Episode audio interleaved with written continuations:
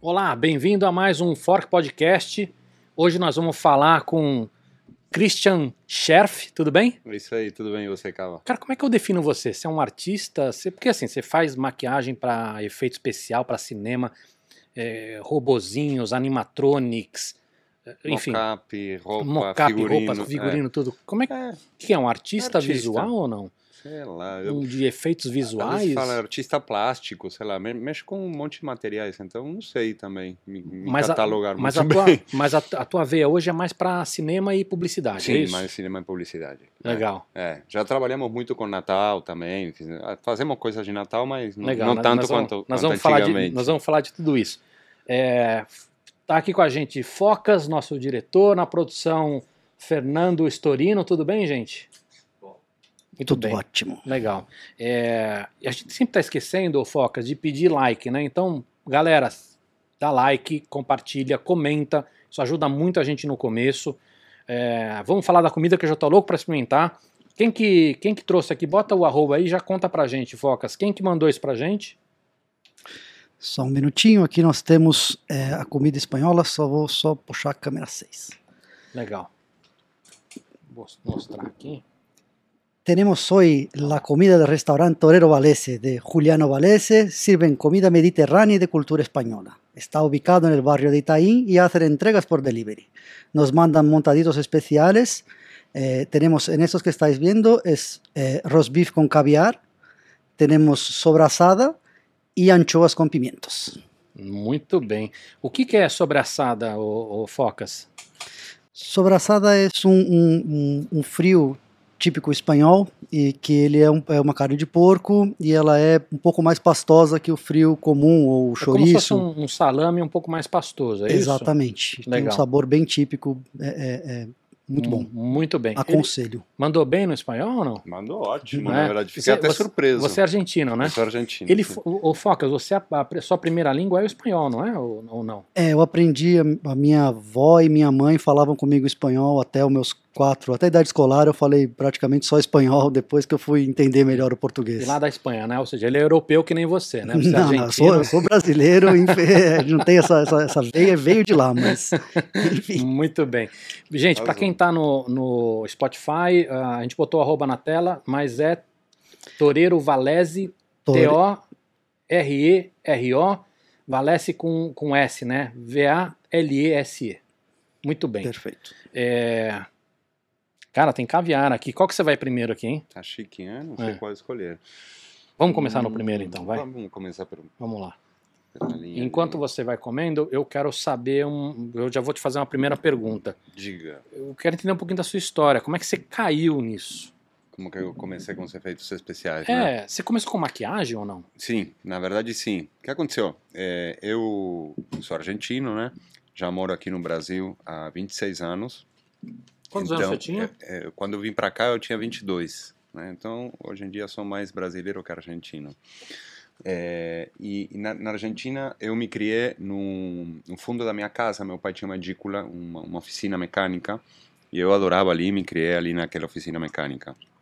É, então, com 10 anos já estava soldando com solda elétrica, enfim, queimando minha vista, fazendo tudo errado, né? e, enfim, era, era, sempre foi meu espaço ali de, de, de criações ali no fundo, né?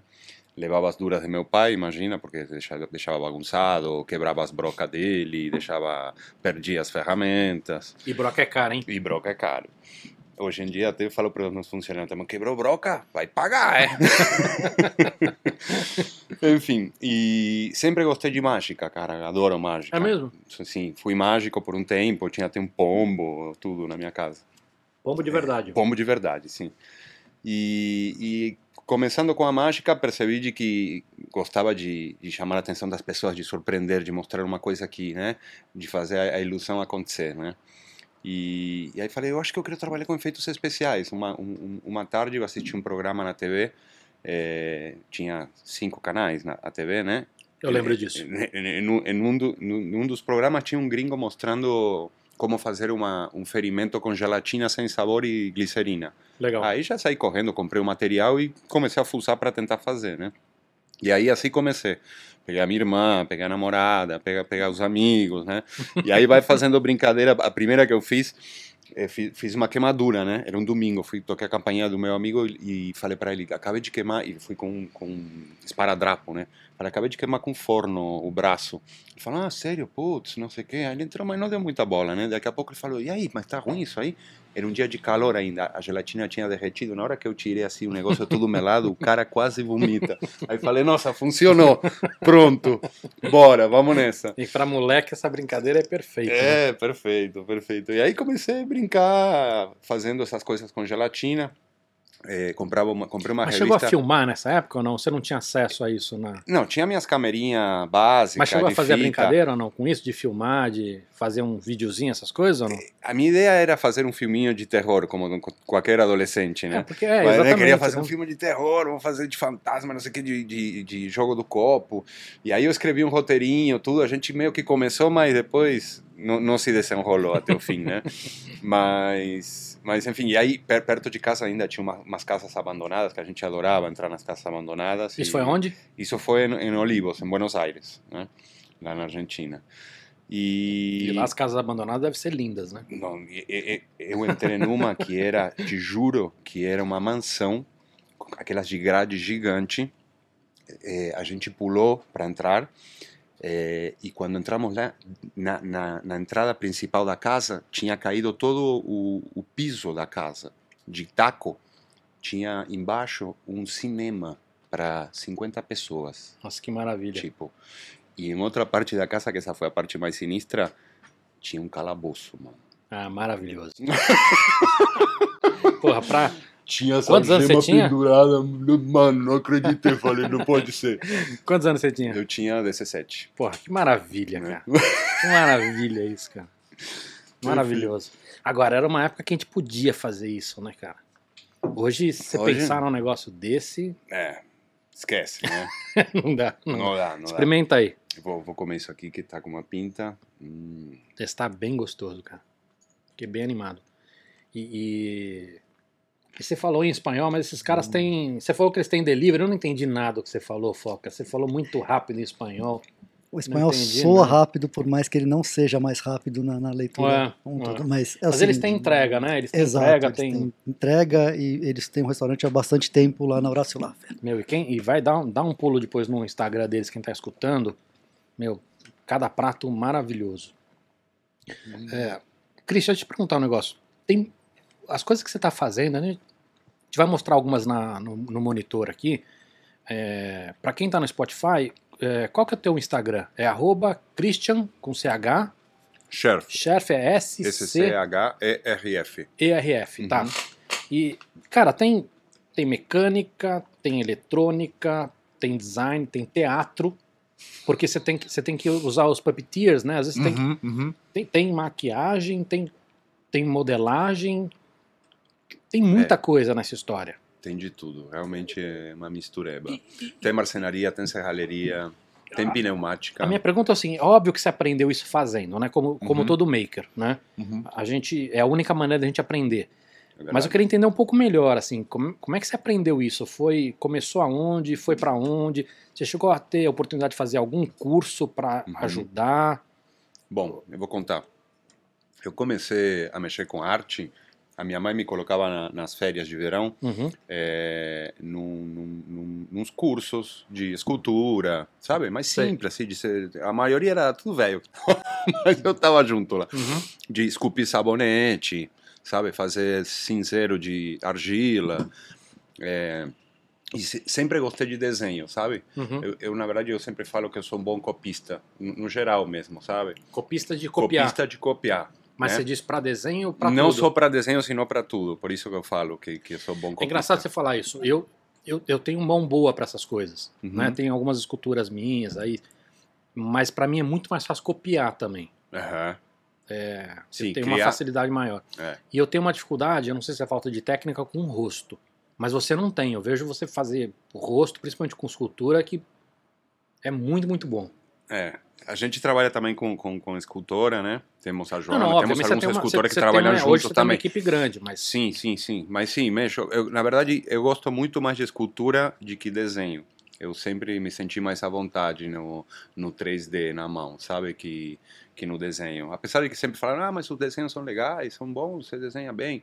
Mas eu, quando coloco a mão mais para esculpir, eu, eu tenho bastante ideia de simetria. Na hora eu bato o olho assim, já falo, tá torto, tá mais comprido, tá... Mas você acha que aqueles cursos te ajudaram a dar técnica ou ajudaram... Não, esses cursos, na verdade, só, só, só me, me, me deram uma introdução, né?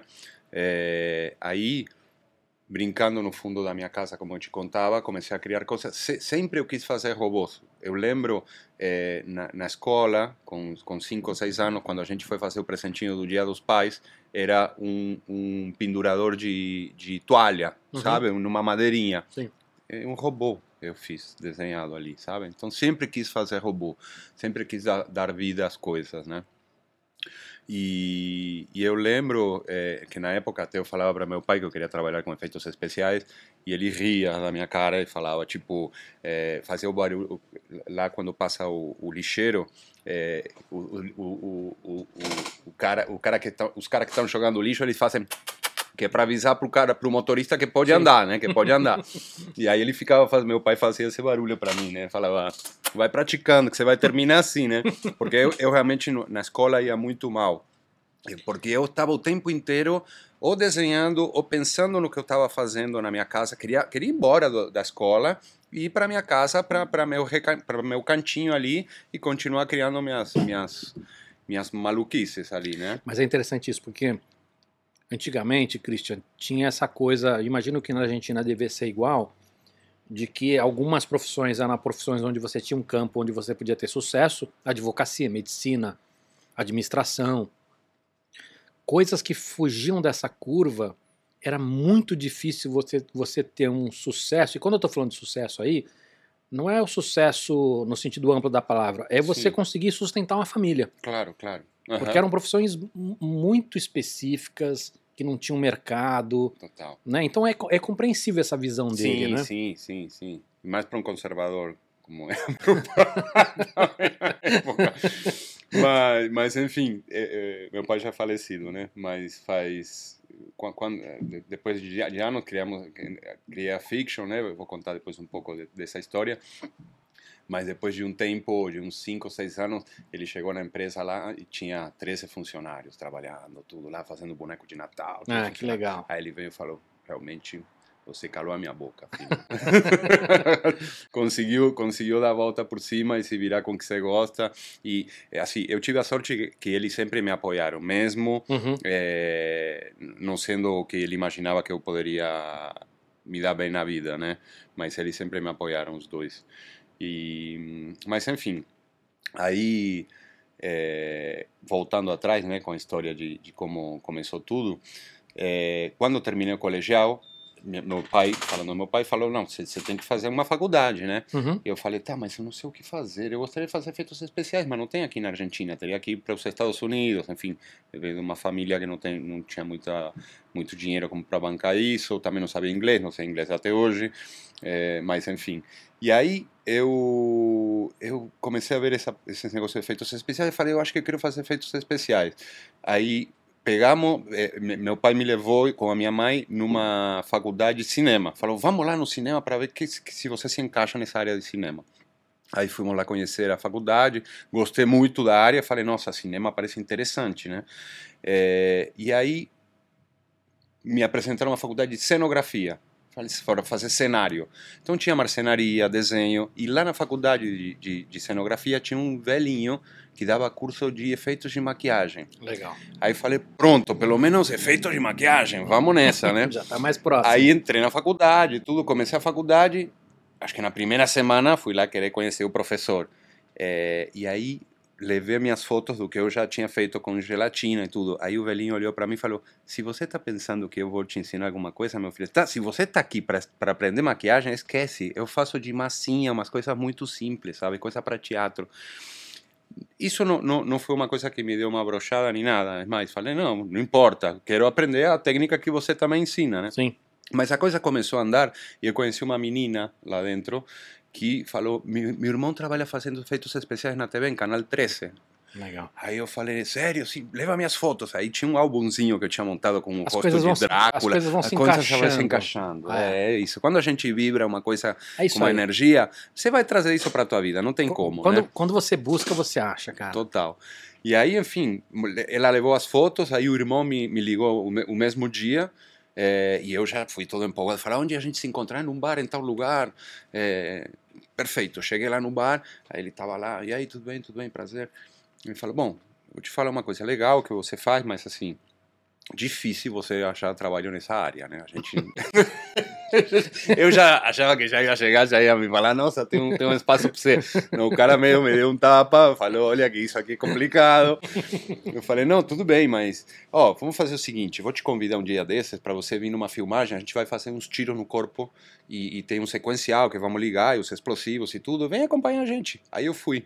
Como eu tinha um pouco de noção de eletrônica, eu vi de que se tratava, o sequencial, né, os dispositivos, tudo, eu falei, você quer que eu ligue para você? Você consegue? Sim, sim, você liga isso aí. Aí ficaram dois olhando aí, eu liguei, falou, legal, aí fizemos uma cena de tiro, tudo, para mim já foi uma emoção, né, imagina. E aí começaram a me chamar, uma, duas, três vezes. Passou um tempo, os, os sócios brigaram e um dos caras me chamou para dentro da empresa e falou, eu quero que você fique aqui. E aí trabalhei quatro anos nessa empresa, eh, chama Stunt FX, e, e aprendi muito ali. Na verdade, essa, essa foi eh, a minha escola, realmente, sabe? Que é o tal aprendendo na prática, né? Chega, o- Aprender chega o job e aí prática, fala, cara, tem que exato. fazer isso. E era virar, eh, eu não estava acostumado, eh, 19 anos, né, 20 anos no mais, porque terminou, terminei com 17, com 18 eu já estava trabalhando. Uhum. Eh, e, percebi que era muito puxado eh, também, porque chegavam os roteiros para fazer os efeitos na segunda-feira, na quarta-feira tinha externa, se tinha efeito na quarta-feira já tinha que fazer em dois dias coisas acontecer, e na sexta era estúdio. Então era uma correria que eu Ah. dormia, dormia no- na casa do, do, do cara, porque o ateliê dele era na própria casa, né? E eu dormia ali num colchãozinho do lado do cachorro, praticamente. Eh, e assim me, me curti. Eu sempre falo eh, nesse sentido. Tem, tem, tem, um- tem, um- uma gíria que a gente fala, né? Curtite, não? Tipo, eh, se, se- se vira, né? Se curte sozinho aí, né? Eh, e, e aí a que tem a data de entrega, tem o horário, tem, pode, tem que virar à noite, o que for, mas você tem que sair com aquilo pronto para filmar, né? E assim foi, com o tempo, eh, essa, eh, esse Ri- Richard, que era o dono da empresa, eh, eu acho que eu trouxe tanta confiança que ele me mandava nas filmagens sozinho para eu maquiar, para maquiar atores conhecidos, sabe? E eu com 19, 20 anos, né?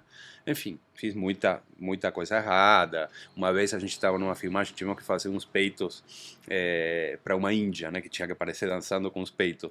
E aí fizemos uns peitos de látex, não sei o que. Aí no meio da... ma- Mas no- o que, que tinha que fazer exatamente? Ela, ela, tinha, Ela- ela... tinha um peito menor e você tinha que fazer um peito grande para balançar. Ela é tinha isso? que aparecer com os peitos eh, de fora e Uhum. a Índia tem os peitos mais caídos porque não usa sutiã, então tinha por cima do peito dela tinha esses peitos fakes e a roupinha dela. A questão é que estava a cena rolando e eu estava lá e de repente o peito começou a vazar.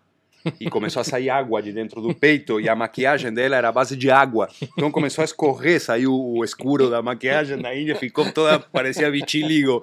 E o diretor, tipo, tava assim, continua rodando, continua rodando. E era uma escorre. Foi, foi um desastre, foi um desastre realmente. Essas são, esses são os momentos onde você acha, bom, eu acho que não vou trabalhar nunca mais com isso, né? Porque foi uma vergonha que você fala, me dá uma pá que eu quero me enterrar. Porque É. não quero que me vejam que fui eu que fiz essa tranqueira aqui, né? Mas enfim, Esse, É. esse ritmo de publicidade, cinema, de- mesmo TV, uhum. é, lá fora, não, pelo menos no, no primeiro mundo, não é tão assim. Os caras são mais organizados. Mas aqui É. é, muito, muito, muito complicado. sim, igual que na De, de, de ter prazos muito pequenos, de Muito. ter coisa em cima da hora, mudanças em cima da hora. Total. Fernando É conhece bem isso, né, Fernando? Cara, que Não quer, nem, não quer nem pensar. Não quer nem pensar. É, mas é bravo mesmo. Me ligam assim. é, por um tempo, é, a o forte, o carro-chefe da fiction foram os animatronics para Natal, né? Sim. Então eu, eu E o Natal a gente nunca sabe quando vem, né? É. e se vai vir, né? Porque o ano passado para mim não nem apareceu o Natal. Fiz, fiz o único boneco, um único boneco de Papai Noel E o menor que eu fiz na minha vida. Uma Caramba. marionete assim, foi tudo que eu fiz no Natal. Caramba, cara. Mas enfim, o Natal do ano 2002, 2003, mais ou menos, até 2008, 2009, foi o carro-chefe da Fiction. E eu comecei a abrir mão de pegar coisas de, de produtoras e de cinema, es- esses corres, porque eu já estava tranquilo com, com a equipe, já organizado para fazer Natal. Começamos o Natal em março. Já começamos a E- fazer e foi peça uma, de e foi Natal. uma época que essa história de, de boneco e animatrônico de Natal animatrônicos foi- pra, pra é. meu shopping era um Não parava. cada vez maior, né? Sim, Você ia lá no Iguatemi, tinha um, tinha um boneco de 300 metros de altura, um É, negócio é, assustador de sim, sim. muita coisa legal. É, é. Então você fez, Foi- meu, você cansou sim, de fazer sim, Papai Noel. Cansamos de fazer Papai Noel, é rena, era urso, tudo. que Depois Páscoa também, um monte de boneco para. Então, eh, por muito tempo, o carro-chefe foi esse. Depois o Natal teve uma queda. Né? A gente até mandou bonecos para fora, eh, exportamos bonecos para Colômbia, para Chile e para Espanha. Interessante para nossa querida Espanha aqui, eh, para Barcelona durante cinco anos seguidos, para um shopping Gran Via 2. E, enfim, foi todo, tudo uma aprendizagem também. Como é, como é que você manda pra fora isso, cara? Porque Então- vo- você tem que. Você produz, mas você tem que montar também, não tem? Sim, sim. Então a gente mo- montava, montávamos as caixas, tudo, tinha que mandar lá para pro, pro pessoal do transporte aéreo que fazia prepara toda a carga e, e você tem que jogar um veneno também na, na carga porque tem madeira, então para não ter para não entrar cupim, tinha um Ah, monte sim, mas de aí é regras. é uma questão de legislação Sim, dos mo- caras. né? um monte dessa, dessa, de, de, to- dessa parada de, de legislação. Depois o material chegava lá, tinha que ser desembaraçado lá e chegava para o shopping.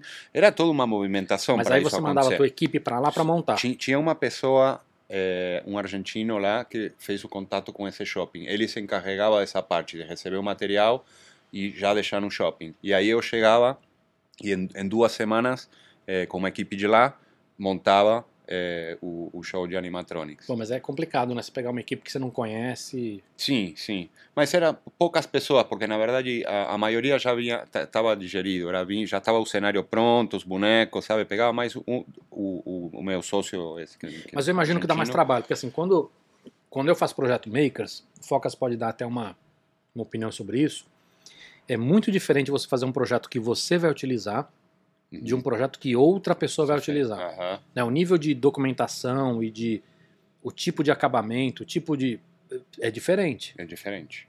Porque você tem que você tem que saber, puta, alguém que não, não fez isso aqui que não conhece onde é fraco, Aham. onde pega, onde aperta, onde, É né? mesmo, sim. E os animatrônicos são delicados, né? As pessoas às vezes totalmente. pegam achando que, uh, quebrou. É. Não, mas não- podia pegar aí. Mas você não sabe, né? Tem que fazer um manualzinho, né? A gente faz os manuais. Hoje em dia fazemos uns manualzinhos e, e instruímos as pessoas. Tá- tá- É, hoje imagina até que com vídeo deve facilitar muito. também, né? também, sim, sim. Ó, sim. experimenta esse aqui. É, uma esse, como é que chama isso aqui mesmo? Fox? Sobraçada. Sobre, é, é- é é, na Argentina também é conhecido esse prato não? Não, sobraçada não. Mas você sabe que sobraçada, além de, de ser eh, isso aqui que a gente está vendo, que parece um pouco meio como um leverbush também, né? Lembra um pouco. eh, a sobraçada é chamado também a, o, o que sobra, o que você raspa embaixo da paella. Né? Você come a paella, lá embaixo o que sobra, que está queimadinho, é a sobraçada também, né? E eu, eu achei bem mais suave, eu achei que ia ser um pouco mais forte.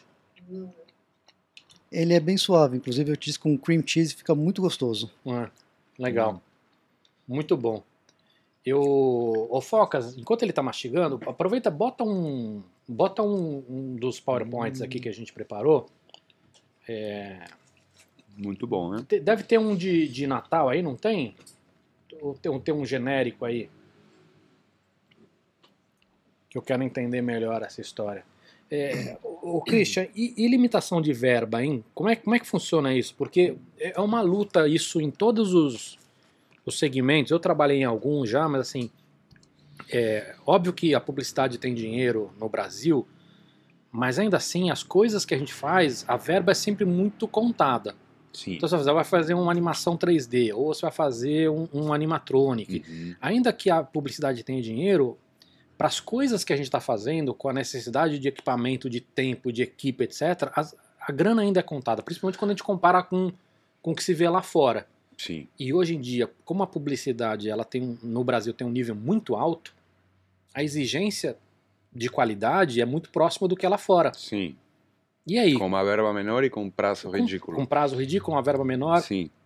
E aí eu vou falar uma outra coisa que parece muito agressiva, com um profissionalismo muito menor. Uhum. Né? É, porque lá fora, pelo fato de você ter mais tempo, isso te garante uma série de reuniões, uma série de decisões, Sim. uma série de documentações, De de, testes. testes. Né? Então, assim, talvez profissionalismo pareça que ah, aqui a gente não é profissional, não é isso, mas, mas lá fora as coisas são muito melhor estruturadas e planejadas do que aqui. Sim, Né? Aqui é é muito comum você ver coisa de gente mudar em cima da hora, né? com certeza. E, e aí? Porque não, não é um negócio, principalmente quando você usa animatronic, não é um negócio assim, ah, tá bonito, tá bonito, tá resolvido. É o que você falou lá, os, os peitos da Índia, tá bonito. Só que Uhum. de repente começa a vazar e aí acaba tudo, né? Uma brincadeira. O que, que isso aqui são os dragões? Ó, isso é uma coisa. Isso, é- isso é sol da Mickey, Tiki? O que, que você usa lá? é, é MIG. Mig? Sou da MIG, sim. Isso aí é, são os dragões que a gente, na verdade, copiou de, de, um, de, uns drago, de uns dinossauros que vieram de fora, né? Então, a técnica, é, né, de toda essa estrutura é, é, interna metálica, o sistema de manete, Uhum. né? É, o lance do vídeo para ter a câmera na parte de fora, né? Para poder o ator lá dentro assistir Uhum. cabo de freio de bicicleta para acionar. É, dentro de tudo, uma coisa bastante simples, né? A espuma é, é- é- esculpida com, com ferro de solda. É, isso é padrãozão, né? Sim, e é aí por cima isso como às vezes as coisas mais toscas são as que melhor funciona funcionam. muito bem, né? Às vezes você não precisa de tanta loucura, né? É, eu, eu sempre falo que é, tem- o segredo está na simplicidade também, né? De fazer as coisas. Eu tenho, eu tenho sempre dois ferros de solda, um bom E, e aí- outro para estragar, né? outro vai estragar. É, você não sabe como que é. Eu, eu compro os ferros de solda lá na empresa, mas quem, quem reclama para mim é o, o Ricardo da eletrônica que solda. Fala, cara, você me estragou de novo o ferro de solda, pode comprar mais um para mim, né? É, enfim, aí, aí os ferros de solda de qualquer jeito que a gente comprou são bem porreta, né, para poder queimar bem a espuma. Ah, tá. Você deve usar um, sei lá, sim, sim, são- 65. Sim, sim, 80, 80 watts. 80? Sim. E mas deve, aí, deve dar um cheiro bom, né? Nossa, essa, Essas fedida, espuma- essa espuma é tóxica. Fedida, fedida. e aí em cima da, da espuma a gente passa uma, uma meia calça, uma meia de mulher fininha e passa um silicone em cima, né? Silicone, então, silicone, é silicone, silicone hum, de, de cura cética mesmo, silicone Tá. de vidro, sabe? Sei. Aí você passa isso por cima e, e consegue dar esse acabamento emborrachado e resistente, porque senão a espuma rasga fácil. É, né? não, sim. Então, essas são peças utilizadas no teatro, né? Ah, essa aí é, é bem legal. Essa foi uma peça, uma, um- uma obra de arte que fizemos para um, uns artistas argentinos. Que é uma, É, uma perna, pra quem tá no é. Spotify, uma, uma perna da- na bicicleta culo pedal. ergométrica. É, é um culo pedal. É, é, e a brincadeira é essa, né? Tipo, é, é só mostrar as pernas da mulher, né? Uma bunda gostosa, é tudo que você enxerga, né? Vamos Uhum. dizer assim, né? E, e a gente fez essa obra para uns artistas argentinos. Legal. Agora, nos, nos animatrões que você fazia para shopping, essas coisas, eles eram mais simples, né? Você tinha lá um movimento em, em looping rolando. Agora, esse, esse dragão foi para quê? Esse, esses dragões, na verdade, são roupas. As pessoas entram dentro. Foi para Ah. um, pra um show de, de que aconteceu, acho que no Eldorado. É, dragões, é, era Dinos versus Dragões, a luta, o encontro final, alguma coisa assim, né? É, é, é te- teatro, né? Essa é a tua oficina, né? Essa é a minha oficina, sim. Sim, minha oficina mudou. No, eh, no começo a gente estava numa área muito maior. Quando, quando começou a empresa, no ano 2000, eh, cresceu muito rápido a empresa, né? Uhum. E, e ficamos num galpão muito grande por um tempo, né? Até 2012, mais ou menos. E aí depois eu, eu vim para um espaço um pouco menor, porque reduziu a equipe também. Aí estamos fazendo movimento de pescoço de um ser que fizemos para o clipe da Ana Vitória, né? Das meninas. É, e isso, como vocês veem. O que, que você é- está é usando aí para fazer o simples. movimento? Você está tô usando. tem, tem cabo de, de freio de bicicleta, né? Tá? É, aí na parte central tem uma mangueira de borracha Uhum. que segura, que faz o, o que é o que segura os, os as, a- como como eu diria essas peças ali de fibra, né? Os, Uhum. o- os aros de fibra, né? É, e aqui é, só, são duas, dois manetes só, muito simples. Sim, então, é que nem bicicleta mesmo. é, e aí só com isso a gente já, ganha, já cria esse movimento. Aí por cima disso vai uma pele de, de espuma de látex ou de látex e espuma de poliuretano. Aí, bom, o elefante, um dos últimos. É, o que, é- o, que, o que eu acho, uma das coisas que eu acho bem difíceis na minha cabeça é peça grande. Aham. Não por fazer grande, mas a história de você esculpir um modelo que pareça né, um rosto ou um elefante. Naquela dimensão. naquela né? dimensão, né? eu É, fico muito é impressionado, bem por exemplo, com complicado. um pichador que faz a mesma coisa. O cara, Aham, claro. o cara faz um rosto, só que faz, o rosto do tamanho de um prédio. Né? Sim. Como é que o cara. Porque, É, no- tem que estar porque tudo. quando você vai pichar a parede, tem muita gente que usa projeção. Aham, aham. E aí você projeta, beleza, num Sim, prédio sim. você não tem a projeção. É, não tem a projeção. Isso, isso é uma coisa que, que você, não tem uma ferramenta, porque escultor, eles usam aquele, aquela ferramenta de, de, de points, né? De, não sei se já viu. Ah, de. De- você, consegue, você consegue não só fazer o depara, Aham. mas tem uma outra ferramenta que você consegue. É como se fosse um braço com vários, É, sim, vários sim, níveis sim. de flexibilização. Tem um, um nome Eu que sei acho, qual que, que é- acho que era a point two, alguma coisa assim. E você consegue botar, então você fala assim, ó, a distância do olho com esse ângulo, pro, então ele consegue replicar aumentar, aham, aham. e aumentar, entendeu? Sim, sim. Aqui no caso, para a gente fazer esse elefante, a gente foi na, na técnica do proje da projeção, né? Então, porque que acontece? Esse elefante é para um shopping, né? Uhum, É, foi, foi feito para ir para vários shoppings. uhum. E aí, é, eu, eu te- tenho uma verba para fazer um elefante desses. Não é a mesma verba que se me pagassem para fazer um elefante para cinema, para um comercial. Pode falar valores ou você prefere não falar valores? Não, eu prefiro não falar. Tá bom. Prefiro não falar. Mas é, um elefante desses, é, eu não posso cobrar um absurdo também. Não pode ter os movimentos assim. é, de- dentro da verba que eu tenho, eu tento fazer o meu melhor, Uhum. né? Porque para mim também é um cartão de visita. Eu adoro Sim. fazer eh, as peças eh, e, e por sorte não tenho apego com elas. Também termino assim, adorei como ficou e tchau, tem que ir embora e entrar o próximo serviço, né? Sim. Então, eh, o, se, se a gente tivesse feito esse elefante para cinema ou para um comercial, com certeza eu teria esculpido ele inteiro em argila ou em clay, feito os moldes, feito de silicone, né? Uhum. todo o processo é, como, se faz, como se faria um animatronics para cinema. Aqui no caso, é, como a verba era menor, a gente decidiu fazer é, o, o, o, a técnica dos, dos, do- dos chineses, do mesmo dos dragões que a gente fez. Então tem uma estrutura metálica Uhum. né, que sustenta toda essa espuma. Sim. Então para fazer isso, a gente, o primeiro que precisa é saber o tamanho. Vai ter dois metros e meio de altura, pronto. Aí tem um programa que chama Pepacura, não sei se você conhece, que é de dobra de papel, né? Uhum. Então, esse programa você eh, importa eh, uma imagem eh, 3D, que no caso é a imagem do elefante, já nessa posição, e ele vai destrinchar e fazer todas as peças que você precisa para poder cortar e colar. Então, foi assim que a gente fez. Projetou isso na espuma, na escala certa, e aí só não pode se perder na bagunça de peças, porque são muitas peças, então Ah, tem imagina. que É um quebra-cabeça é um literalmente. quebra-cabeça, literalmente. E aí vai juntando as peças, colando e vai, e vai montando ele, né?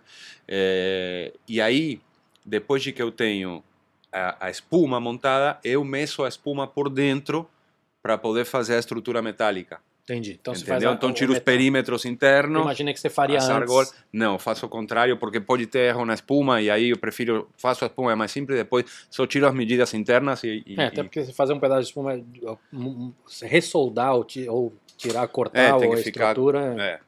É, E, aí- bom, e assim, e assim que a gente monta esses bonecos maiores, né? É, com espuma e com a técnica do silicone em cima que eu te comentei agora. Entendi.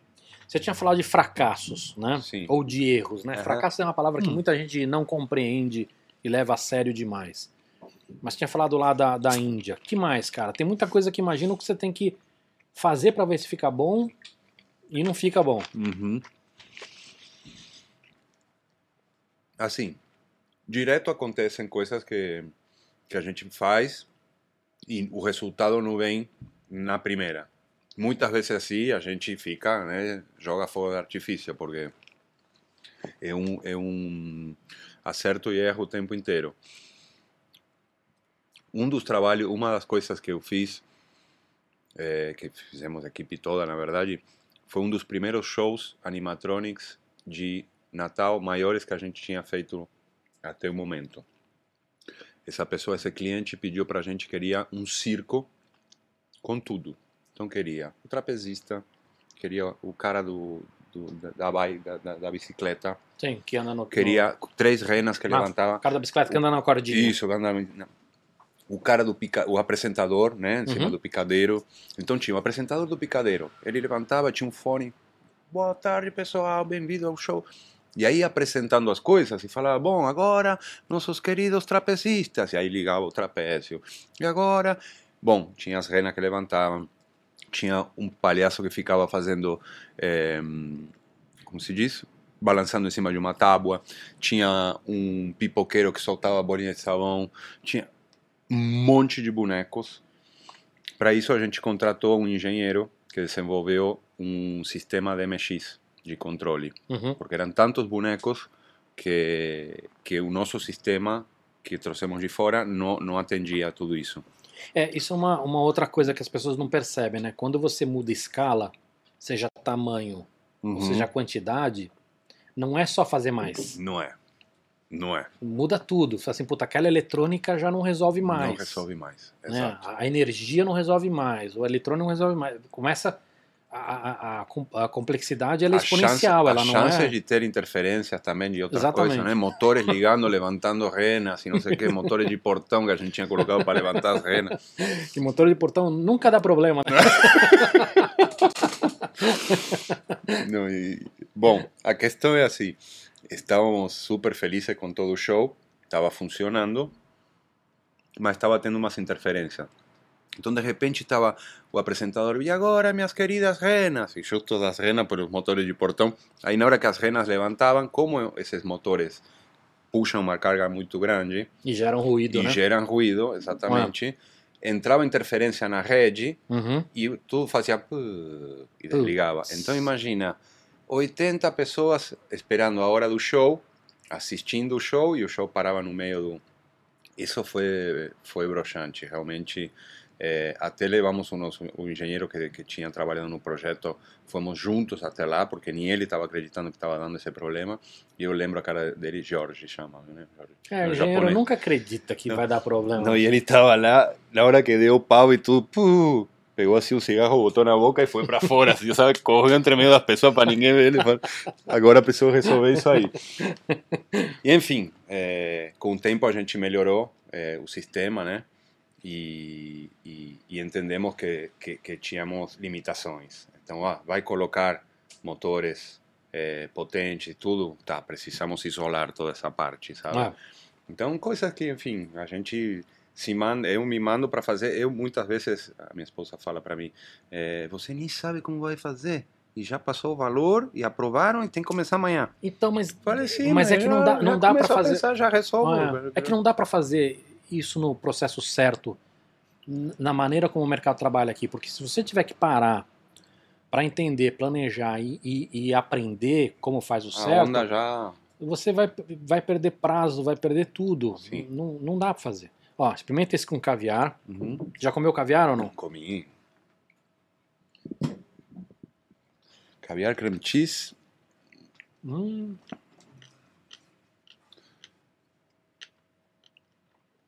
Muito bom. O Focas, vamos aproveitar que a gente está mastigando aqui. Você tem perguntas ou não? Tenho sim, eu queria saber do Christian se tem algum projeto que ele sempre quis fazer e ainda não teve a oportunidade de desenvolver. Bom, assim, eu tenho um livro lançado junto com uma parceira, escritora, amiga Uhum. minha, Cláudia Vasconcelos. O livro chama Terquídea e a Flor da Vida. É uma história de fantasia que acontece na Amazônia. E meu sonho era que isso um dia vire um, uma minissérie, um filme. Eu consegui virar um livro, pelo menos, né? A Eliana do SBT me bancou o livro quando eu fiz uma apresentação para ela e contei a história. Ela estava como editora na época, agora a editora já fechou. Mas já foi, já foi um passo, né? Não tem que plantar uma árvore escrever um livro. Uma árvore já plantei porrada, mas Hum. o livro já escreveu primeiro E a ideia era fazer uma trilogia. E tem que ter filho também, né? Tem É que ter árvore, filho. é. Sim, Você sim, tem filho. filhos ou não? Duas filhas. é. Que idade? 18 e 19. Ah, tão grande já. Já estão grandes, já estão na faculdade, as duas. É, então, assim, é, meu sonho é, é algum dia conseguir é, tirar esse, esse, essa história do papel, né, do livro, e passar para as telas, né? Quem sabe algum dia Você, você escreveu o roteiro, é isso? escrevi o roteiro junto com a Cláudia, sim. E o, e o... Mas é interessante isso, né? Porque você via no cinema uma maneira de chegar no teu no que você queria fazer e agora você está voltando pro cinema. Uhum. Sim, Legal isso. Sim, sim, sim. É, eu, cinema é uma paixão também, né? É, Eu falo também que, que é, o cinema é a arte da espera, né? Porque sempre a gente está esperando lá para poder filmar alguma coisa, para fazer o efeito, né? Às vezes você passa o dia inteiro lá para fazer um efeito que vai se ver um segundo, É. né? Um trabalhão, né? 20 dias trabalhando, às vezes, para um efeito que vai se ver um segundo. Recentemente a gente fez as, as patas do Minotauro para um comercial da Sky. E A gente tem aí, não tem, Focas? Bota na, na tela aqui. aí tiramos o molde do, do Minotauro, do, do lutador do, do FHC. Uhum. E, enfim, foi um, foi um trabalho em- com pouco prazo, né? Tinha duas semanas, aí tem que tirar o molde, tem que, tem, você tem faz que o ser seguinte, muito você, assertivo. você deixa o cara tudo, ali né? é, pelado ou com uma roupa bem grudada. Aham. No, no, no caso, eu passei manjipaque. É, você- tá, passa Magipack, pra, passa o, o, o filme para vaselina, Isso, para não. Passa uma vaselina para não grudar o Sim. filme. I- Isso pra, porque eu precisei fazer rápido e não precisava de muito detalhe. Senão você pode, pode tirar o molde de silicone não da é esse pessoa. é, não é esse não. Pode tirar o molde da pessoa com, com silicone se precisa de mais detalhes, sabe, dos poros e tudo, ou com alginato mesmo, que, o, que os dentistas usam para tirar molde dos, dos dentes, né? Uhum.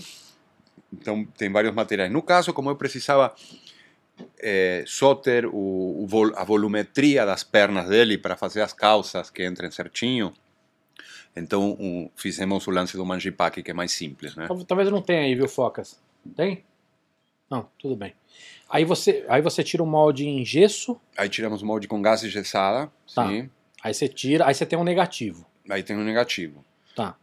Aí no caso, dentro da gás gessada, a gente fecha a gás, passa vaselina ou cera e faz de fibra dentro. Tá. Então eu re- recrio as pernas do ator em Aí você fibra. tem um positivo. Aí tem a um positivo, isso. Em cima do positivo em fibra, eu vou esculpir a extensão da pata do minotauro, né? Uhum. E como como tem pelúcia envolvida no meio, pel- pelo, né? Sim. Eh, eu preciso estar atento a isso, porque o que acontece? Eu tenho foi, des- foi definido um, um pelo para ser utilizado, o pelo tem um comprimento de uns 5 ou 6 centímetros, isso aumenta eh, o volume. Então, eu preciso esculpir tudo um pouco mais fino, porque Sim. na hora que eu colocar, senão fica uma pata que parece... Sim, vai parecer um urso. Sim, entendeu? Então, eh, então o que acontece? Na hora que eu começo a fazer a escultura, eu já pego partes da pelúcia e coloco em cima da própria argila para ver que, que volume vai chegar no final, né? Porque senão eu faço muito bonito e quando chega no final, chego e está, eu, eu fico E- peludo demais e Isso que eu ia perguntar, onde você arruma pelo? É sempre pelúcia ou não? E você compra isso pronto ou não? É, assim, é, lamentavelmente, a gente tinha uma fábrica é, muito grande aqui no Brasil, Pelican, né, Uhum. De pelúcia, e produzia pelúcia, e produziu pelúcia para a gente é, de tons que a gente conseguia solicitar e eles faziam. Essas máquinas são caríssimas, que cortam e aplicam o pelo, tudo, é muito caro. E entraram os chineses com a pelúcia de fora e a fábrica realmente não atende mais, só tem pelúcias básicas. Então, vamos supor, tem o branco, comprido, sabe? Porque pelúcias mais ralas são mais fáceis de achar, mas pelúcias com pelos longos é bem complicado. Então, ou você produz com peruca, Tá, mas aí, então, você tem que comprar a peruca, cortar a peruca. Não, eu contrato, tem uma empresa que, que faz peruca pra gente, é, ela compra o fio. Então elas, elas costuram, tem as máquinas de costura e Uhum. deixam o fio mais comprido. A gente fez um chuvaca recentemente O também. Chewbacca a gente tem. Vamos Chewbacca tá botar aí.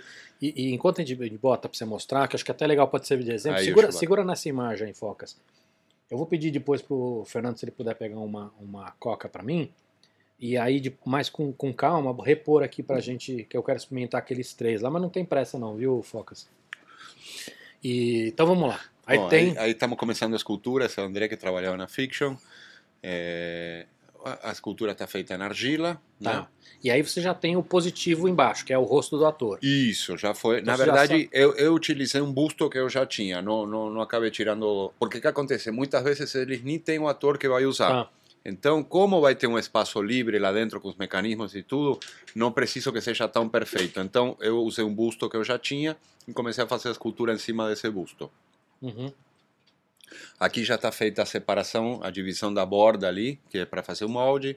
Aí, bom, já, já foi para. Já, já tem o rosto aí em silicone, os Uhum. dentes em acrílico. E eu estou aplicando, fazendo punching, que chama, que é espetando o cabelinho. Então, isso que eu tô falando. Aí, nesse caso, você teria que realmente espetar na mão, porque nós estamos falando de um, de um, de um local que realmente tem que ser feito na mão ali, pe- é, pelinho por pelinho, né? Sim, sim, cada dois, três pelinhos.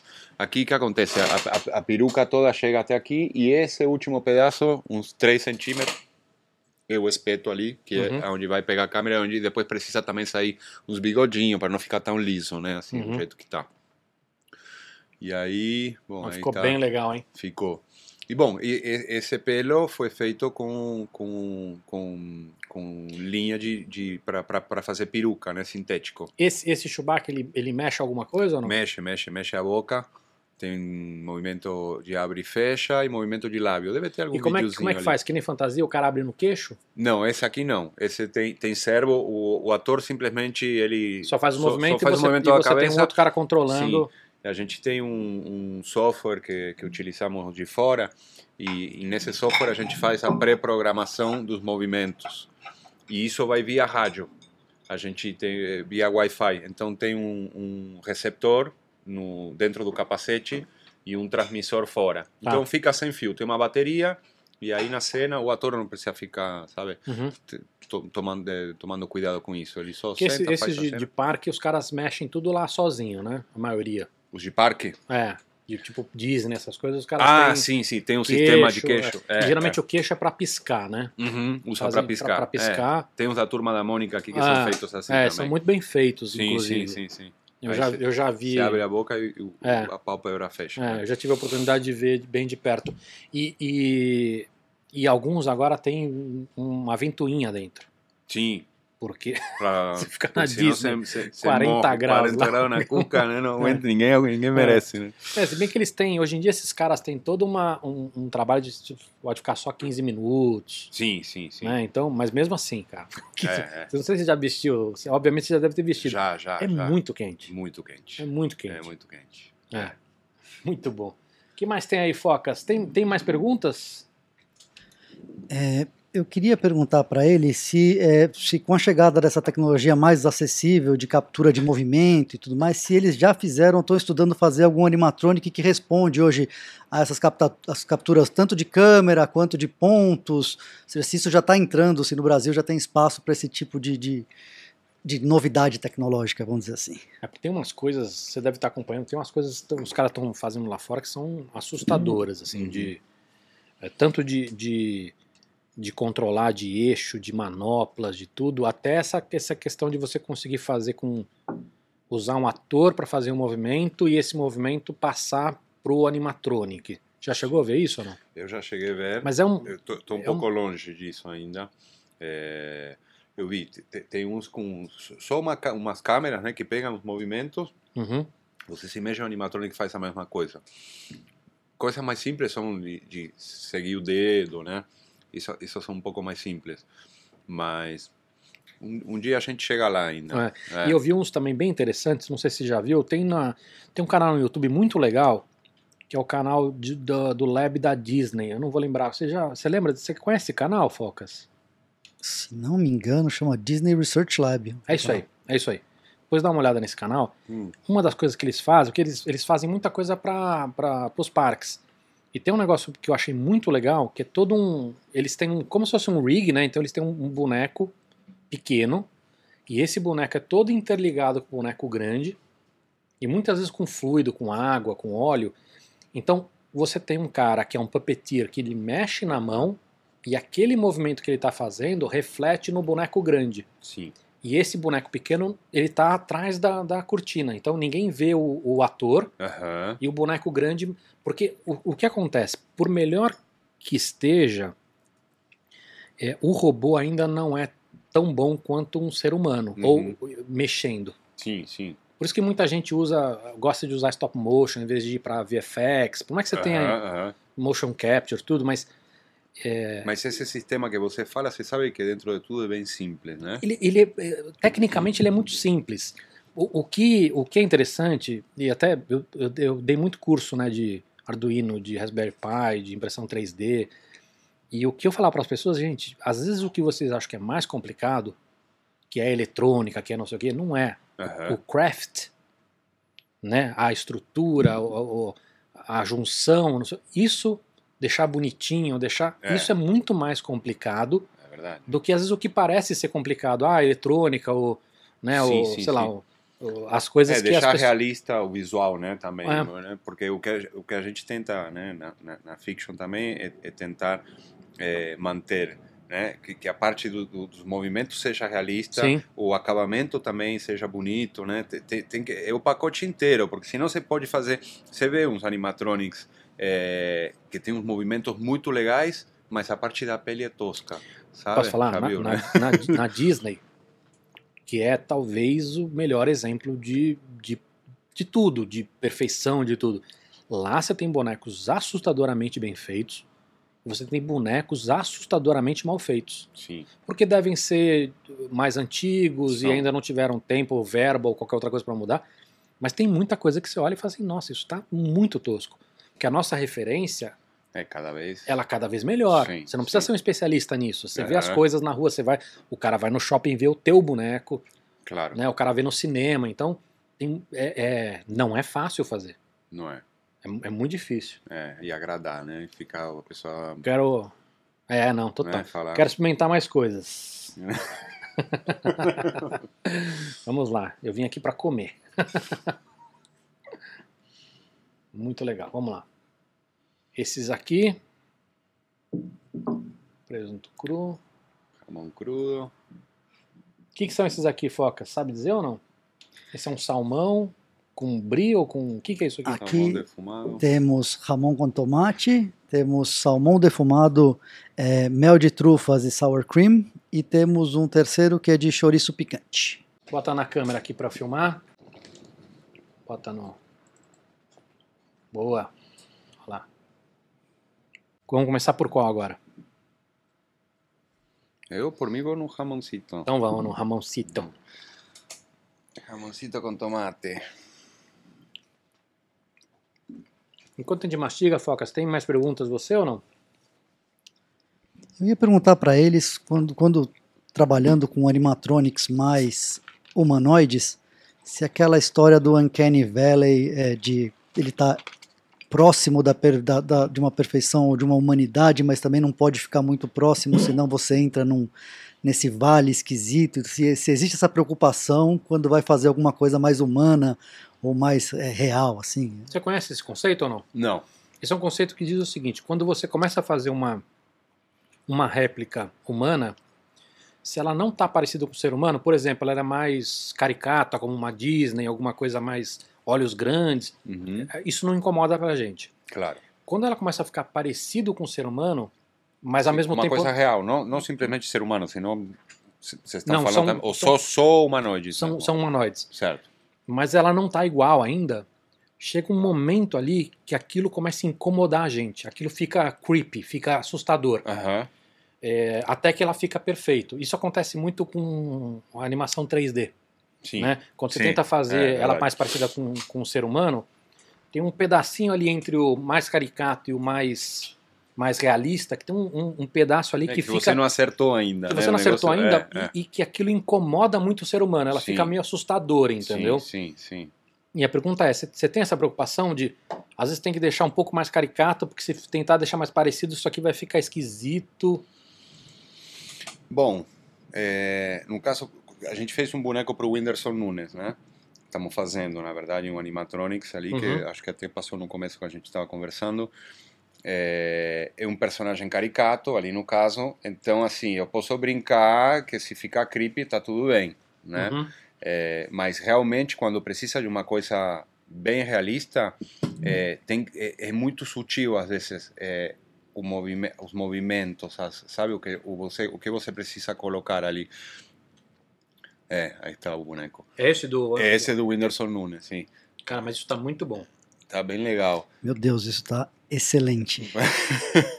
Bom, é, Volta nele lá, eu- Focas. eu- deixa, eu- deixa só eu- eu- eu- quando estamos fazendo o boneco, Mas, mas vamos lá, assim, Sim. o que que tá excelente pra gente? Tá excelente o animatronic, porque ele, ele é caricato. Ele, ele, é não caricato, é. claro. Ele não Sim, é uma, sim. uma figura parecida. Não é um, um ser humano realista. Claro, claro. É, porque realmente para fazer realista assim e, a- e animatronic tudo é muito é, detalhe, muito muito sutil. Então, vamos supor, tem que aplicar todo o pelo é, com agulhinha, sabe a barba, tudo tem que tomar os cuidados, as manchinhas, a pintura tem que ficar animal, é, é muita coisa que tem que ficar perfeita para que possam fazer um closet e ver e você falar, nossa, é uma pessoa, e eu falar não, não é, é um É. robô, sabe, Mesmo, um mesmo animatronics. boneco de cera. Mesmo boneco de Você cera. vai em- nessas exposições de boneco de cera e, Tussauds, e, e- e, assim, eles são perfeitos e ao mesmo tempo eles são horripilantes. sim. Porque, tem, Dependendo- porque tem algum detalhe ali que pode ser o brilho. Sim. Que- Aham. Porque tem uma coisa que a gente aprende em computação gráfica que é o seguinte: se você fizer uma, uma cicatriz num lagarto, ninguém percebe. Se você fizer um- uma cicatriz num ser humano, a, a pessoa percebe na Primeira hora. Ela é olha e fala assim: puta, o cara tem uma cicatriz ali na bochecha, Sim, no olho. no- A, gente, a gente percebe o ser humano com um nível de detalhe, né? Porque a gente se conhece e tudo, de uma Claro, maneira muito assustadora. O tempo, o tempo inteiro. Por isso Ah. eu sempre digo, quando a gente tem que fazer uma coisa realista que já existe, Uhum. é muito mais complicado. Tipo, fazer um, um dinossauro realista, ninguém vê um dinossauro bem como que é. Então, se tiver um chifre Ah, torto... se você fizer alguma- um dedo a mais ali, você É, vai ter um outro é, especialista que vai claro. falar, pô, esse cara errou, mas. Exato. Não, não, é, é um, um tipo de dinossauro E se você bobear, esse especialista também não tá errado. ele, também, ele também acha que era É, assim. também não sabe, né? Não tem essas coisas assim, de repente os caras falam assim, puta, descobrimos que aquele dinossauro tinha pena, É. não pelo, né? Claro. Volta tudo atrás de novo. Não pode desmontar aquele que vocês fizeram, É, mano. Não Aquela serve. exposição do History, tira aquilo lá pra É, é, tudo de é. novo. Mas é, é verdade, realmente fazer o pessoas realistas, eu tiro o chapéu quando vejo os gringos fazendo. Assim, eu, fi- eu tava fal- falando do boneco do Whindersson Nunes quando fiz o boneco tava tudo empolgado, né? Que lindo que ficou meu boneco. Aí de repente você vai lá assiste algum vídeo do gringo e faz assim. É. Tem- Ainda tô longe, né? Você fala. Muito. Os caras, tudo des... os movimentos, tudo desenhado, as peças dentro. O, eu, eu, eu não desenho 3D, né? Desenho muito pouquinho. Uhum. Então, é, toda essa parte de criação interna dos mecanismos, meio que sai de dentro da minha cabeça e, eu vou fazendo meio que na hora. Não tem todo um desenho feito é, dentro de uma volumetria que se encaixe tudo, onde as pessoas vão cortar todas essas peças com laser, depois de alumínio, vai Uhum. montar tudo como um reloginho.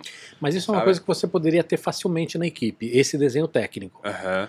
Ah, o mais orgânico também daria, mas é um pouco mais Mas complicado. É mais complicado, sim. Não é que é complicado, mas assim, se, você vai pegar um cara que tem um perfil mais, pro, mais um perfil de artista que talvez seja um cara mais caro e, Uhum. e que é um cara que você vai ter que ter como frila, porque não, você não vai usar esse cara todo dia, Claro, enfim. aham. Mas tem gente muito boa também. Mu- muito- Sim, sim. No Brasil tem muita gente legal. Tinha, tinha um, o Felipe, um menino que estava trabalhando na Fiction, que ele acabou saindo e foi para a área dele, que é automobilística, mas ele desenhava 3D e, e, e estava dando um up em toda essa parte, sabe? Uhum. Então, eu estava adorando, falei, nossa, até que enfim, e ainda novo, né? Ma- Mas, enfim, aí ele acabou que, que foi para Ah. para outra área e, e eu perdi eh, essa oportunidade. Porque o que acontece também? Pegar pessoas que sabem fazer, de repente, a parte de desenho, eh, de mecanismo e tudo, e trazer... eh, tem que ser uma pessoa que já entenda mais ou menos como funciona o animatronic, como que é, todos Sim. os passos que tem, Sim, sabe? O, a espessura que vai ter a pele, eh, são muitos detalhes. Sim. Deixa eu te contar uma coisa enquanto você come seu, Sim, seu tapa. É, a, gente, a gente tem um pouco essa, essa, essa curva de aprendizado com impressão 3D. Né? Porque assim, você, você usar peças prontas para imprimir é legal. Mas quando você começa a desenhar para você imprimir, te abre um mundo novo. Uhum. E, e- e muita gente consegue modelar hoje, né? Você pega engenheiros, os caras, querendo ou não, aprendem a mexer num CAD, alguma coisa assim. Mas você modelar para imprimir tem uma curva de aprendizado. Tem. Não é, não é um. Não é nada, nenhum não bicho é, de sete é, cabeças não é um bicho de sete cabeças, Uhum. mas você tem que entender, entender suporte, entender Uhum. é, encaixe, né? Você entender que você está você tá trabalhando com um material físico que, que você não tem um, um nível, na maioria das impressoras, não tem um nível de acurácia e precisão, então você tem que botar algumas folgas, enfim. Sim. Né? O Exato. próprio processo de impressão, na maioria das tecnologias, por ser camada por camada, algumas peças pequenas vão ficar muito frágeis. Uhum. Então, você tem que, é o que você falou, você tem que entender o que você está fazendo para saber fazer o trabalho anterior. Né? Porque não é Claro. só pegar um trabalho pronto, encaixar ali e, e, e, e, tá, e tá tudo Tá bem. pronto, sim, É. sim, sim, sim. É, mas é isso mesmo, realmente é, o Felipe que estava trabalhando, ele entendia da impressora 3D também, porque tinha uma. Então qualquer, qualquer peça que eu... Ele trabalha freelance agora para Uhum. mim, né? Aí eu peço a- as peças e ele já sabe, não, aqui essa parte, ó, isso vai estar na mesa, então aqui vai ter suporte, para não gerar suporte eu vou fazer assim, assim, ele É já saca tudo, né? Aí é, É. é uma expertise, né, É. também. Cê- mas você tem usado a impressão 3D lá ou não? Sim, sim. Porque imagino que deve facilitar muito a vida, né? Sim, a gente está fazendo agora uns, uns, umas máscaras para, uma, uma minissérie. São 10 máscaras iguais, com LED, tudo que acende aqui. Legal. E aí fizemos na, na de resina, estamos fazendo agora. Na, na, tá, tá É, fazendo na é, SLA, Na SLA. D- ou DLP ou LCD, né? Depende do. Eu acho que é SLA. Aham. E aí terceirizei isso também, porque tenho uma impressora de resina, mas é pequena, mas as minhas máscaras são desse tamanho, né? Sim. E aí Mas eu... tem umas grandes, viu? Sim, sim. Tem umas grandes. Vi umas grandes, estava vendo até 6 mil reais, né? Umas grandonas assim. O que acontece é o seguinte: as patentes da- das impressoras de, de resina elas venceram há alguns anos. E aí você começa a ter as opções da China. Você tem empresas muito boas na China. Aham. E com isso, meio que o mercado inteiro acaba se adaptando. Então, é, o que aconteceu com as impressoras de FDM, que são as de filamento, que o preço caiu absurdamente nos últimos 20 anos, esses últimos 10 anos aconteceu isso com de resina.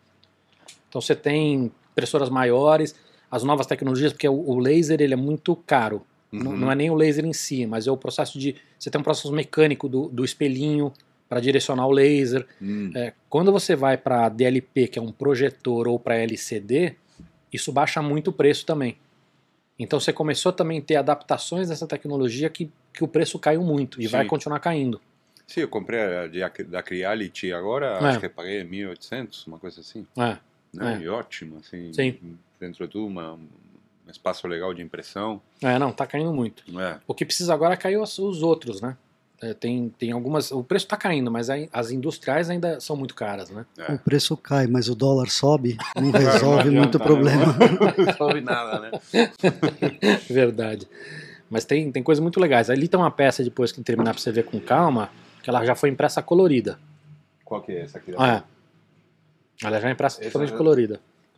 Então, assim, pô, tem, tem, tem algumas impressoras, meu, fantásticas hoje em dia. Fantástica, né? Agora, o que a gente precisa no Brasil é ter um ecossistema, porque uma coisa é você comprar uma máquina de 200 mil, 300 mil dólares, ou às vezes um milhão, para você não faz sentido. Não, pra mim não. Para mim não faz sentido. Mas para um cara que vai prestar serviço para mim e para você, faz. Uhum. Então a gente precisa ter. É que os últimos dois anos foi uma desgraça, mas Hum. a gente precisaria ter isso, um ecossistema onde você pudesse eh, pegar serviço, não, não Sim, comprar sim, sim. uma. Não necessariamente É, precisa não- comprar uma impressora. Você tem uma menor para fazer protótipo, tudo, uma coisa ou outra, mas Claro, eu, justo que fechamos esse trabalho agora das máscaras, eu falei, nossa, será que eu compro uma impressora dessas? Estava vendo o preço, né?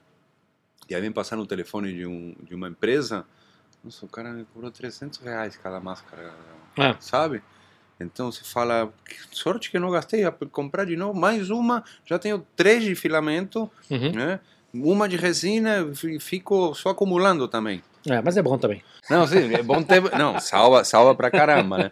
Não Mas- é um puta brinquedão, né? Não, É um puta negócio é legal. legal, né? Cara, porque assim, a, gente, a gente faz tudo aqui, cara. Assim, desde o cortador de biscoito até, pô, assim, precisamos de um adaptador ali pra segurar não sei o que faz.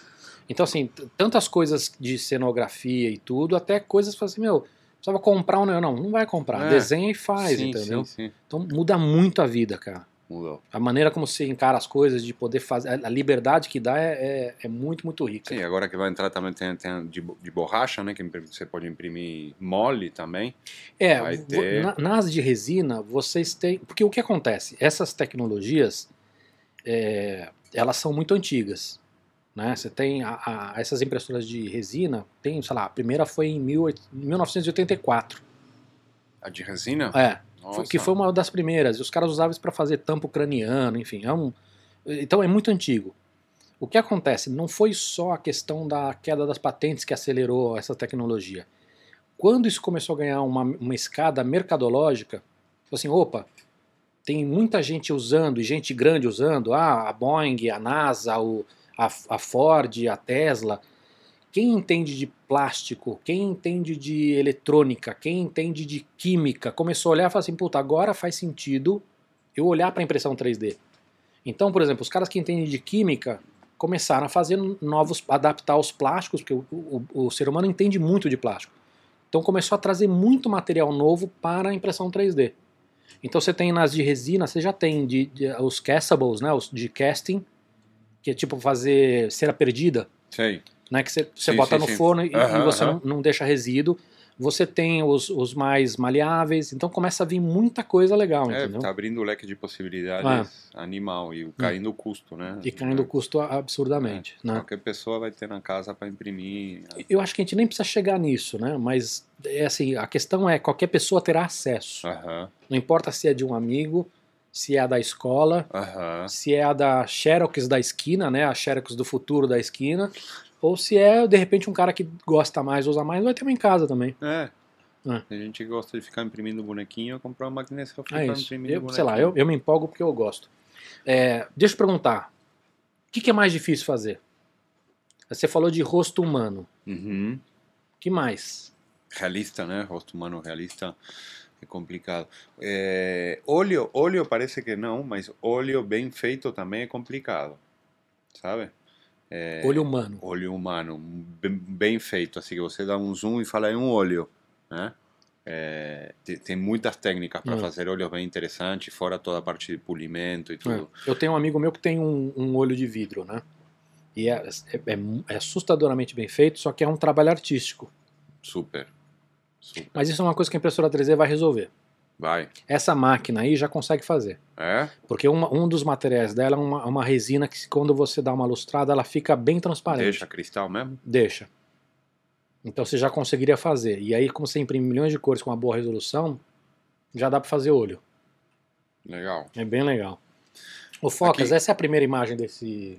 Legal, porque esse é um projeto Esse, esse que acabamos, conquista, acabamos de conquista o coração semana de todo mundo. passada Pra que, que você fez esse. isso? Isso aí fizemos para Conta pra quem tá escutando. Isso é o, o é Zoltar, a né? máquina do Zoltar do filme Quero Ser Grande dos anos Ah. 80. É, Puta, isso é- é é- eu não sabia que esse Zoltar era tão famoso assim. É, mas ele, ele era já Todo famoso antes do filme. É, É, que, é é. que- é que ele não era tão popular. O filme deixou ele mais Deixou ele popular. popular.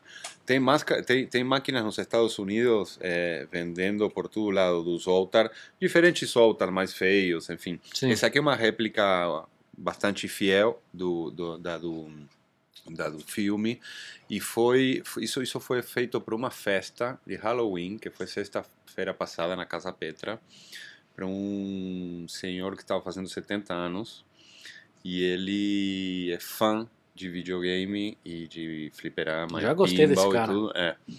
É, eu ainda não tive o prazer de conhecê-lo, mas eu vou entregar essa máquina semana que vem. Posso ir montar lá com você? Pode, vamos, vamos junto, vamos junto. Quero ir lá conhecer. carregar.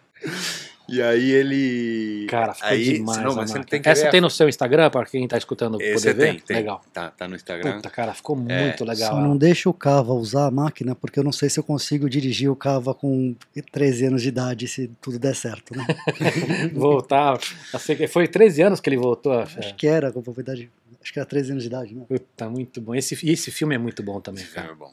Esse filme é bom. Puta, mas conta. E aí? aí, você vai entregar para ele? já, já, é, é, foi, a festa foi sexta-feira, a máquina voltou porque teve alguns, algumas horas que a moeda travou ali. Uhum. Então a gente tem um sistema que você coloca uma moeda e já fecha ali, não te deixa colocar mais uma, porque o que acontece? Ah, ela tem todo um esquema. Você bota, ela tem Bota, ela passa por um sensor, lê que a moeda caiu, a moeda cai dentro de um elevadorzinho, Então. Esse, esse mecanismo você, você construiu ou você comprou pronto? Não, construímos tudo, Tá. de latão. Porque hoje, é, porque hoje tem uns, uns de, de fichinha, né, que dá pra você comprar pra, pra fliperama, Sim, no, no caso eu ia comprar um de fichinha para colocar e, e o cliente perguntou: será que você consegue fazer as moedas do Volta?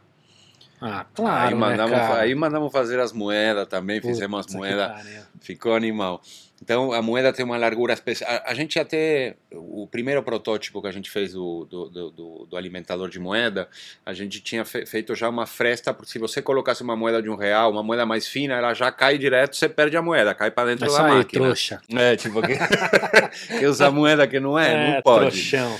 Enfim, no final era, eram tantos detalhes que isso acabamos não, não, não dando muita importância, porque ia para festa e as pessoas só iam colocar as moedas que iam ganhar na festa eh, dentro da máquina. Aí tem um videozinho colocando a moeda, se quiser. Não, não tocou o vídeo? Se quiser passar o videozinho aí, aí é legal para a gente ver um pouquinho ela funcionando. E a gente fez um lançador de cartões, todo feito na, na impressora 3D. Talvez o vídeo lançador- não, não role. O, É, acho que o vídeo não vai rolar. O lançador de cartões, eh, eu achava que Mas só pra complementar, o que, que ela, ela faz exatamente igual que faz as outras? ou Na, não? na verdade, assim, o, a, a, a brincadeira da máquina, se você coloca uma moeda, ela identifica que caiu a moeda, e aí essa moeda sobe nesse elevador e fica prestes a ser lançada na rampa. É, ela tem uma, que- ela, uma rampinha. Ela tem se- uma rampa que é para cair na boca. Então, com essas manivelas aqui, você roda essa rampa Uhum. na lateral e para baixo e para cima. No caso, o, o cliente ele falou: não quero o lance das manivelas, porque eu quero que todo mundo ganhe. Põe a moeda, a moeda caia na boca e ganhe o cartãozinho. Sim, sim. Então é isso. Então a gente fez dessa forma.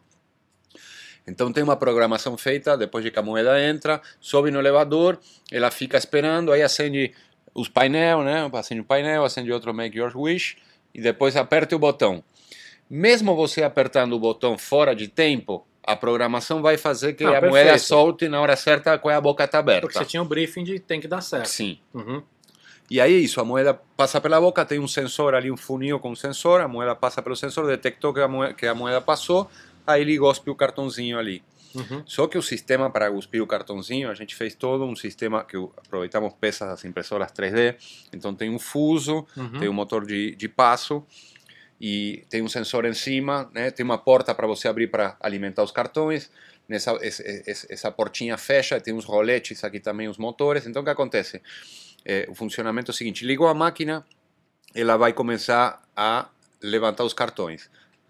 Vem um fuso levantando. Chegaram os cartões no limite, tem um sensor aqui que faz clique.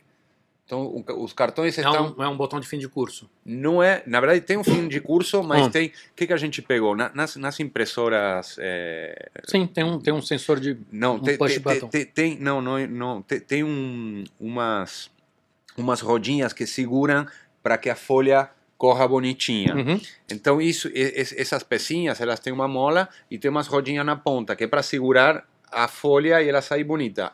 Eu pegamos uma dessas peças, desenhamos ela no 3D Uhum. e fizemos esses mini roletinhos.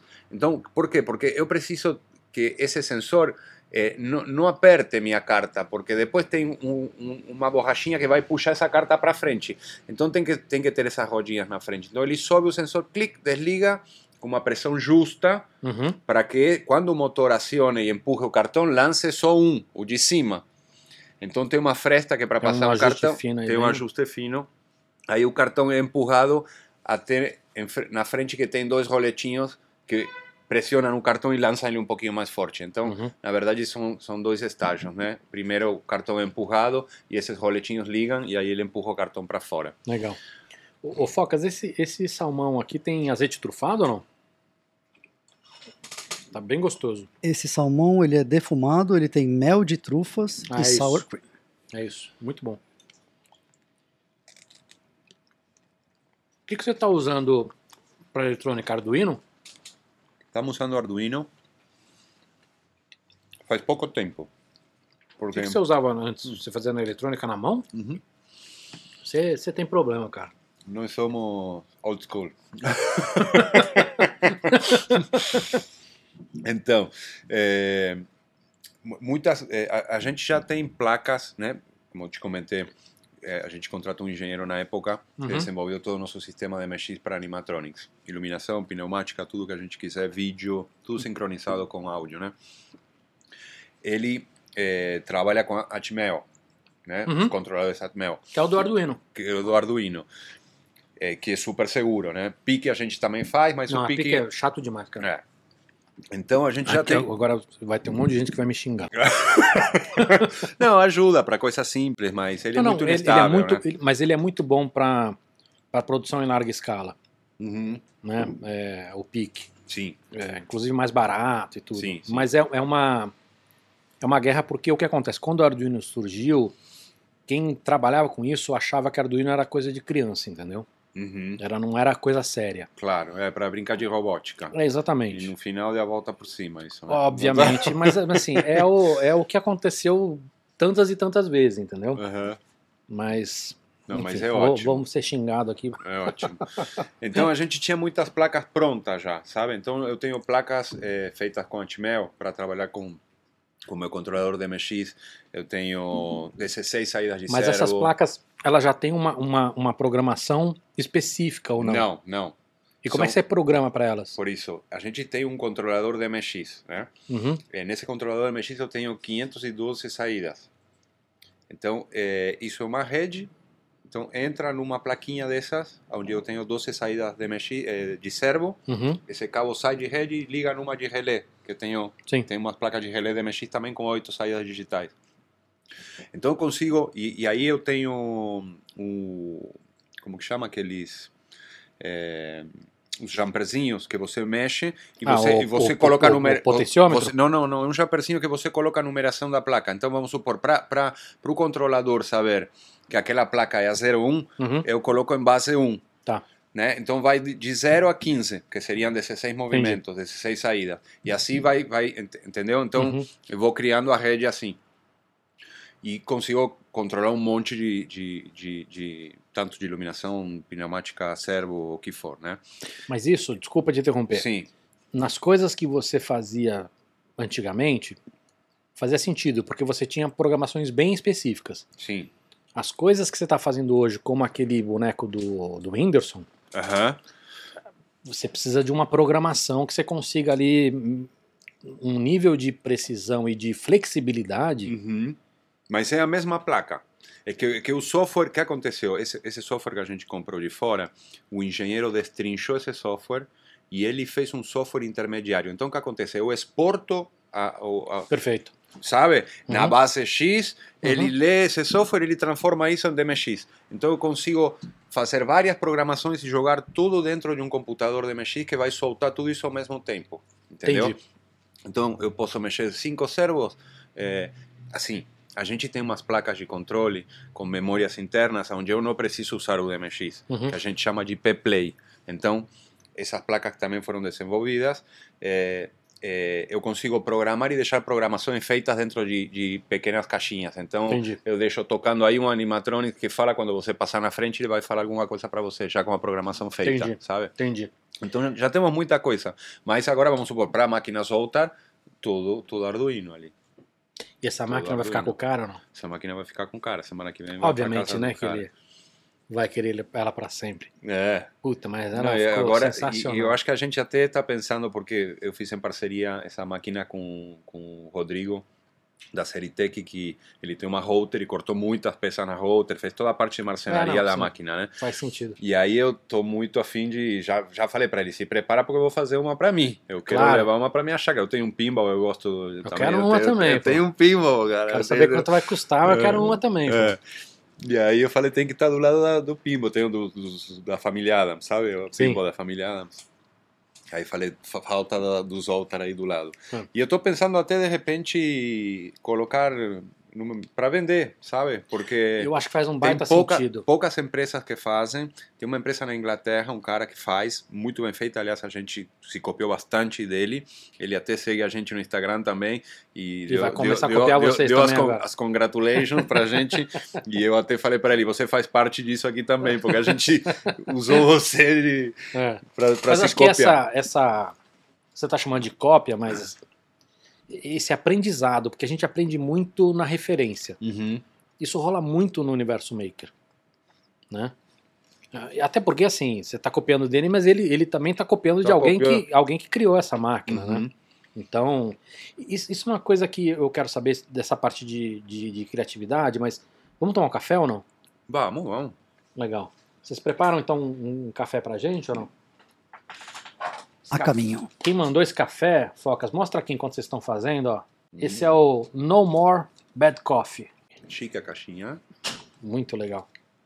Cara, e o cheiro, você gosta de cheiro de café? Ó, O cheiro é, é nossa. fantástico. É, o cheiro é melhor que o próprio café, igual o churrasco, né? Pois é. pois é. E é o pessoal da Coffee Hunter que mandou pra gente. E eles fazem. Eles trabalham com nanolots. Que são assim, são edições bem, bem Limitadas. limitadas de café.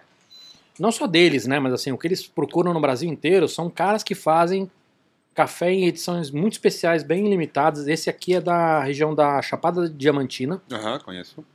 E inclusive eles têm um negócio muito legal que eles fazem pra marca. O, o Focas, o dia que o, o Fork crescer e, e vamos, vamos ter que ter um café do Fork, né, cara? O Cafocas. Puta que, que péssimo. Mas esse aqui é um, isso aqui é um café lá do- da região da, da Chapada Diamantina. E, e eles mandaram quase todo esse café pro Japão, né? Que é o que acontece muito no Brasil. Os caras exportam porque lá fora os caras dão mais valor e tudo. E, e ficou uma única saca aqui que veio veio pro pessoal da, da Coffee Hunter. Você bota a arroba deles na tela, Focas, por favor? Para quem tiver no Spotify, é Coffee, né, de café, dois Fs, dois Es, Hunter, né, H-U-N-T-R, B-R. Coffee Hunter BR. Antes do café, eu vou terminar o Ah, pode matar isso aí. É, E qual que é esse aqui, Focas? Chorizo colorado. Exatamente, esse é o choricito colorado de sempre. Maravilha. Hum.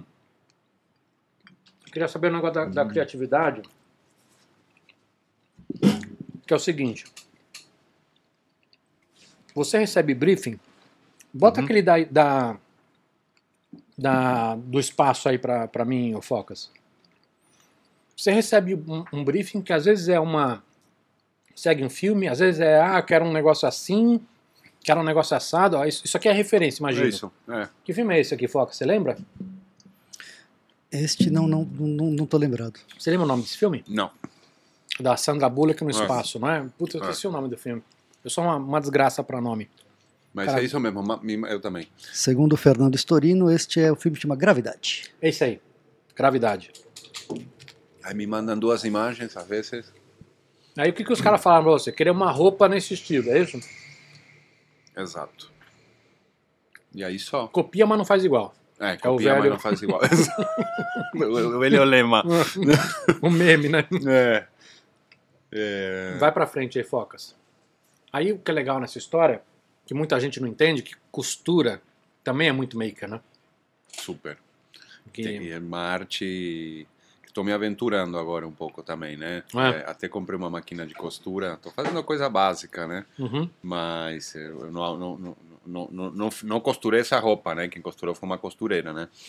Mas eu faço a direção de arte ali, faço o segmento para a roupa ficar o melhor possível, né? o mais realista Mas, o, possível. mas o que eu queria entender é o seguinte: é, é, eu queria entender melhor o processo criativo. Uhum. Aí você recebe. E aí? Aí você pensa na tua cabeça, puto, como é que eu vou resolver isso? Sim, no caso, no caso assim, eu recebi esse trabalho, eu tinha uns 15 dias para fazer, duas roupas de astronauta. Eu falei para para figurinista, eu faço a roupa para você duas semanas, mas você me traz todos os tecidos. Uhum. Eu não quero ficar nesse meio de, de campo, sabe? Porque o que acontece nessa decisão entre os diretores, figurinistas, até definirem qualquer, isso já é muito desgastante. Para mim já já já brocha. Eu tenho duas semanas para realizar, eu tenho que ter tudo na manga. Muito obrigado. Viu? Obrigado. Então, isso para mim foi ótimo. Já Uhum. veio tudo, um tecido definido, vai ser esse tecido. E aí, na, na hora que eu começo a, a observar como vou fazer, Uhum. eu vou entendendo coisas. Vamos supor, esse tecido, ele tem, eh, tem uma trama, né? Tem uma linha. No caso, eu decidi aqui, eh, falei para essas co- coisas que eu coloco para o figurinista, né? Ó, vou fazer essa parte do centro com as linhas assim. E aqui na lateral ela vai vir em ângulo, sabe? Charme, só- é, é uma de- coisa de- simples, são detalhes que- simples, que, às mas... vezes as pessoas não veem, mas elas percebem. Sim, exato. Não, não, não, não não consegue enxergar, mas vê que isso te- tem uma sequência, né? Mesma coisa com os bolsos, enfim. Aí eh, a pecinha do meio do peito foi feita, eu, eu esculpi na argila, tirei um molde de silicone, fiz de resina. eh, tem peças de, de, de, de, de cabo de, de embreagem, né? Eh, tem esse, esse tecido branco que chama Tyvex. Esse tecido Que é o da. É o que faz os envelopes da. Da FedEx. É da Dupont esse material. É um material bem legal. Também, é verdade. Faz agora que você falou, é verdade. É. Já vi esses envelopes. É aqueles envelopes que você não consegue. Ele é Sim, sim, impermeável, você não consegue rasgar. Isso. É, é da Dupont. É, Esse, esse tecido usa também para fazer os macacões eh, de pintura, Uhum. sabe?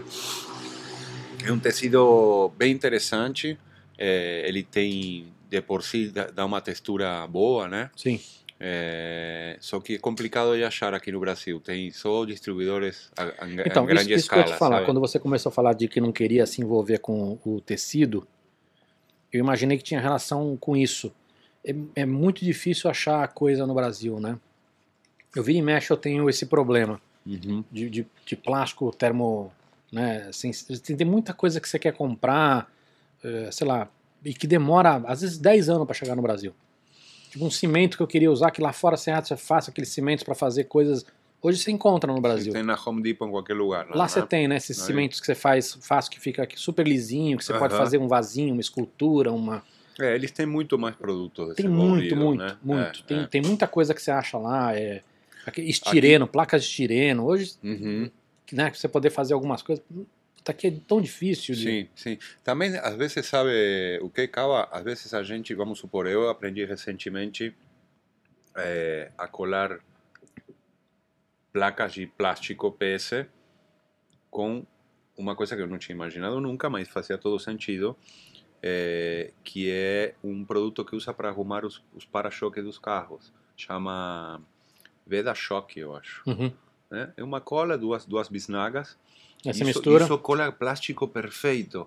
Eu não sabia que existia isso. É, porque é uma dificuldade porque Por tem quê? alguns Porque eu não eles são- trabalho, porque eu não trabalho na funilaria, mas se eu Sim. trabalhasse na funilaria saberia, mas porque aí outra pessoa falou para um, para o outro, falou não, você precisa colar plástico, usa o produto que a gente usa para colar o para-choque, né? E ele fala, puta, olha, aprendi uma nova, né? É, e é um material que tá ali É. na loja de tintas e eu nunca imaginei que podia servir para isso. Aquele plástico que você falou, o flexível, esse é um dos problemas dele. É uma desgraça para colar. Porque tanto o PLA quanto a ABS você consegue colar fácil. Hum. Né? Ou com Super Bonder, ou com outras, né? cola de PVC. Vai numa boa. Uhum. Esse, o emborrachado é uma desgraça. Porque tem isso, né? As pessoas acham que plástico é plástico, mas não é. É. Você tem 300 tipos de E plástico. tem e- plásticos que não colam com, Não com, cola de jeito com, nenhum. com Super Bond, Ah, não, é. sabe? É eu já, já, já fiz vários testes também de É. coisa que você vai falar, ah, isso vai colar. E faz assim, solta, não cola nesse plástico, sabe? Aliás, uma das coisas que você pode experimentar e que a gente usa muito é caneta 3D. Uhum. Comprei, comprei, muito Porque boa. o que acontece? Você bota o mesmo plástico. Uhum. Né? Então você está usando, sei lá, ABS, PLA, você usa o ABS e você faz como se fosse uma Sim. solda MIG, TIC, dá, Sim, na mesma, entendeu? É, é, faz uma costura ali. É, Tem um robô que a gente fez gigante aí, tudo na impressora 3D. Você viu esse robô que fizemos? mas é um, o na- que que é um robô de de vestível, não? Que é uma pessoa, uma não? pessoa, uma pessoa tá dentro. Você viu esse? Esse eu já vi. Tem no, no Instagram de vocês. Esse fizemos tudo na impressora 3D também. E, e a junção das peças, fiz tudo na canetinha. É, E mesmo assim, por dentro, eu fiz fibra em alguns pontos, porque a peça é muito grande, né? Então, É. tinha que ter fibra para ter umas estruturas metálicas também, para poder pendurar ele e, e transportar, né? O bicho Sim. acabou ficando pesado também, parece que não, mas plástico, Sim. plástico, plástico, plástico. é. Uma, uma das coisas que eu vi muita gente usar também é equipamento de dentista. Uhum. que funciona como ferro de solda, que eles têm um- um- uns equipamentos para fazer, para esculpir cera. Hum. Basicamente é um ferro de solda, que ele esquenta, só que você tem um controle de temperatura muito mais sensível do que o ferro de solda. Mas é, é de, de, de vento? Assim, Não, não, não. É, é como se fosse É ferro um de solda ferro mesmo. Só que você consegue esculpir porque os caras fazem para cera. Então, qual que é o problema do ferro de solda? Para você usar para peça impressa, ele é muito potente. Sim, tem, tem uns de bancada reguláveis. né, Mas também. o, o problema é que o regulável de bancada não só são mais caros e para você fazer esse tipo de Uhum. coisa não é legal, mas ele tem um outro problema, ele é feito para soldar e a temperatura de solda é muito alta. Sim. Quando o cara usa para cera é mais baixo. Muito mais baixo. Então se você precisa dar um acabamento, Aham. você tem que ter uma temperatura baixa que você vai ter que fazer várias vezes ali, entendeu? Quando fazem os dentes de cera, É, deve quando ser pra ele- isso. o cara que é protético deve Aham, usar isso, aham, entendeu? Para fazer um certeza. molde de cera e tudo. Sim, eu, eu, eu direto compro coisas. Em, não tenho esse equipamento, mas a loja de dentista é, É. já me conhecem direto lá comprar coisa. É- é- Essa mistura que eu queria entender, porque assim, tem. Não é só a criatividade de como é que eu vou fazer o rosto ou como é que eu vou fazer a figura. Tem também a criatividade de qual técnica eu vou usar. Uhum. Se eu vou usar estireno, se eu vou usar espuma, se eu vou usar não sei o quê. E a criatividade de como eu vou fazer a mecânica. Sim. Isso eu acho muito rico. Eu, eu queria entender um pouco do seu processo. É, é- é- é sair fazendo? Praticamente. é que, é que faz, faz muito tempo que eu trabalho no mesmo, né? Então, é, já, já, já faço como, tipo, começar a fazer uma animatronics, é, é, claro que cada um tem seu desafio, né? É, pronto, bom, quero fazer uma tromba legal, é, eu vou colocar é, quatro eixos para mexer a tromba. Não tenho essa verba, então, bom, vamos fazer um eixo só. Ela, ela sobe e desce, mas Uhum. eu não vou colocar só um motor. Então, a gente transformou o motor de limpa para-brisa num servomotor. Então, Essas gambiarras são então maravilhosas. essas também. gambiarras são Ah. maravilhosas. É, então eu consigo ter um torque gigante, levantar uma tromba de um elefante que faz uma força danada ali aquele cabo de aço para poder levantar e ao transformar o motor num servo eu tenho um, uma sutileza no movimento. Então eu consigo que isso que dá o servomotor, né? Eu consigo parar aonde eu quiser Uhum. E na velocidade que eu quiser. Então eu, consigo fazer ele desenrolar devagar, enrolar rápido, Uhum. sabe? E, e isso, é, é, o servo é o charme no animatronics, né? Por isso todos os animatronics estão cheios de servinho para todo lado, né? É, Mas Você usa muito motor de passo também, não usa? Não, para animatronics nunca. Nunca. Não? Para animatronics não. Sempre Nunca. servo. Sempre servo. E aí você tem que comprar um servo bom pra você ter essa. Sim, eu tenho, né? Graças Não, a Deus bem, existem de todos os tamanhos, né? Pequenininho, várias escalas e de torques. Mas mesmo assim, a questão não é nem o tamanho, é a questão da qualidade. Hum. E Assim, não tô nem falando de torque, tô falando de qualidade. De qualidade, mesmo. Porque assim. você tem uns que perdem muito, ou, ou realmente, o que acontece? Antigamente, a- a- a- quando se falava de servo, se falava em futava. Era controle futava, servo futava. Uhum. Os caras meio, de alguma forma, tinham monopolizado, era caríssimo, era tudo muito mais caro. Sim. é, servo de qualidade, tudo de qualidade, né?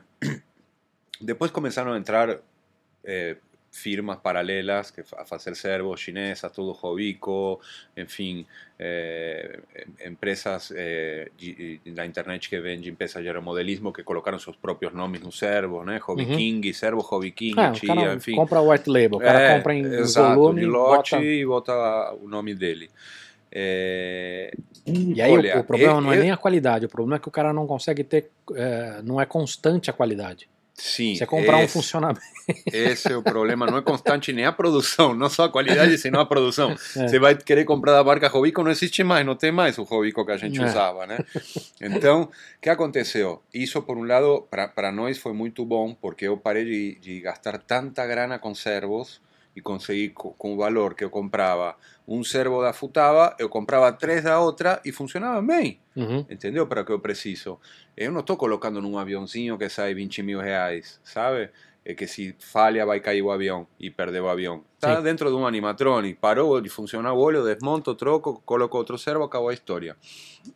Sim. Te- continuam tendo servos caríssimos. O outro dia estava justo assistindo um vídeo de, de um inglês que fez um movimento de, de, de um braço e eu vi os movimentos dos dedos, tudo. e Falei, que servo que é? Um servo vermelhinho achatado. É um servo achatado, completamente diferente ao padrão dos servos. Ele sai de lado, tem para pôr três parafusos aqui em cima. Você prende o servo em cima, assim. Hum. 500 dólares. Barato. Acabou, quebrou as pernas. Imagina, botar 500 dólares para botar, comprar um servo para botar no movimento de mão. Pois é, porque esse é o problema. Você não tá comprando um. Né? Você vai comprar um monte. Aí não dá. Claro, com um não faço nada. É. Entendeu? Que o cara é bom lá, com líria, lírias esterlinas, pé paga e não tem problema. O pra Você, ele, para obviamente, você tem que desmontar projeto para reutilizar a peça, tudo. mim, muitas vezes sim, tiro. Não dá uma puta dó. De desmontar? Sim. Eu tenho muita coisa que não desmonto. Tá tudo montado, cheio. Tenho, lá, na, lá na chácara tem um depósito, lá na minha chácara, cheio de bonecos. Você tem que ver o que é sinistro. E que Você um dia, um dia um moleque de 17 anos vai invadir essa casa e vai Aham. ser a melhor experiência da vida dele. tomara, tomara. E adorar, né? E adorar. Enfim, tá lá um monte de boneco rena, tenho de tudo, trenó, Papai Noel. E tudo assim, às vezes eu vou lá e tiro algum. Outro dia, justo, eu tava. te- Tem umas mãos gigantes que a gente fez para um boneco do Rubem Alves, é, que tem uns, uns servos multivoltas. Ele dá 10 voltas, né? O servo. É, A gente, ele tem uma polia, então a gente usa esse para cabo de aço. Então, para ele enroscar o cabo Tá. de aço do dedo, né? Uhum. E a gente justo estava sem, e eu lembrei que tinha naquela mão, fui lá, tirei, mas. É, não, não. dá dor, tipo, porque. É engraçado, Ah. porque tá lá parada, É. cheia de servo. Eu falo, tira o negócio, usar para outra É. coisa. Não, não, deixa ali que um dia eu vou colocar para funcionar, parece. Né? É. É o apego das coisas que ficam, esse é o o apego das coisas que ficam, por isso tem que ir embora as coisas, sabe? É, mas é, mas é difícil. É bem difícil. Deixa eu te perguntar uma, uma, uma última coisa. Não, não tem espaço para projeto autoral? É óbvio que o que você está fazendo é autoral. Porque você bota a tua cara, bota teu jeito nisso. Mas tô falando do autoral desde o briefing, né? Você comentou da história do livro, que você quer que Aham. vire filme, mas estou falando dessa, dessa maluquice toda que você está fazendo. Você não pensa em fazer coisas tuas, projetos teus? Dá tempo, tem vontade? Sim. E aí? Olha, se- sempre estou criando alguma coisa eh, diferenciada minha, vamos supor. Agora estamos com um projeto que acabou que encheu de trabalho agora a empresa e, e tive que deixar Que de lado, né? Mas em, eu estava assistindo uns vídeos do, do Stan Winston e eh, Os caras são muito é, foda, sim, né? foda. Em 2002 eu acho que eles fizeram um remake do, do Planeta dos Macacos, acho que foi 2002 por aí. Puta, aquele macaco é E assustador. aquele cara. macaco é uma, é uma prótese, na verdade, colada no, no, no rosto. Então, quando a pessoa abre a boca, automaticamente a prótese abre. Só que, só que tem movimento nos lábios também, Ah. né? Então, o macaco grita ele, e ele mexe essa parte aqui, né? Falei, nossa, olha que interessante isso.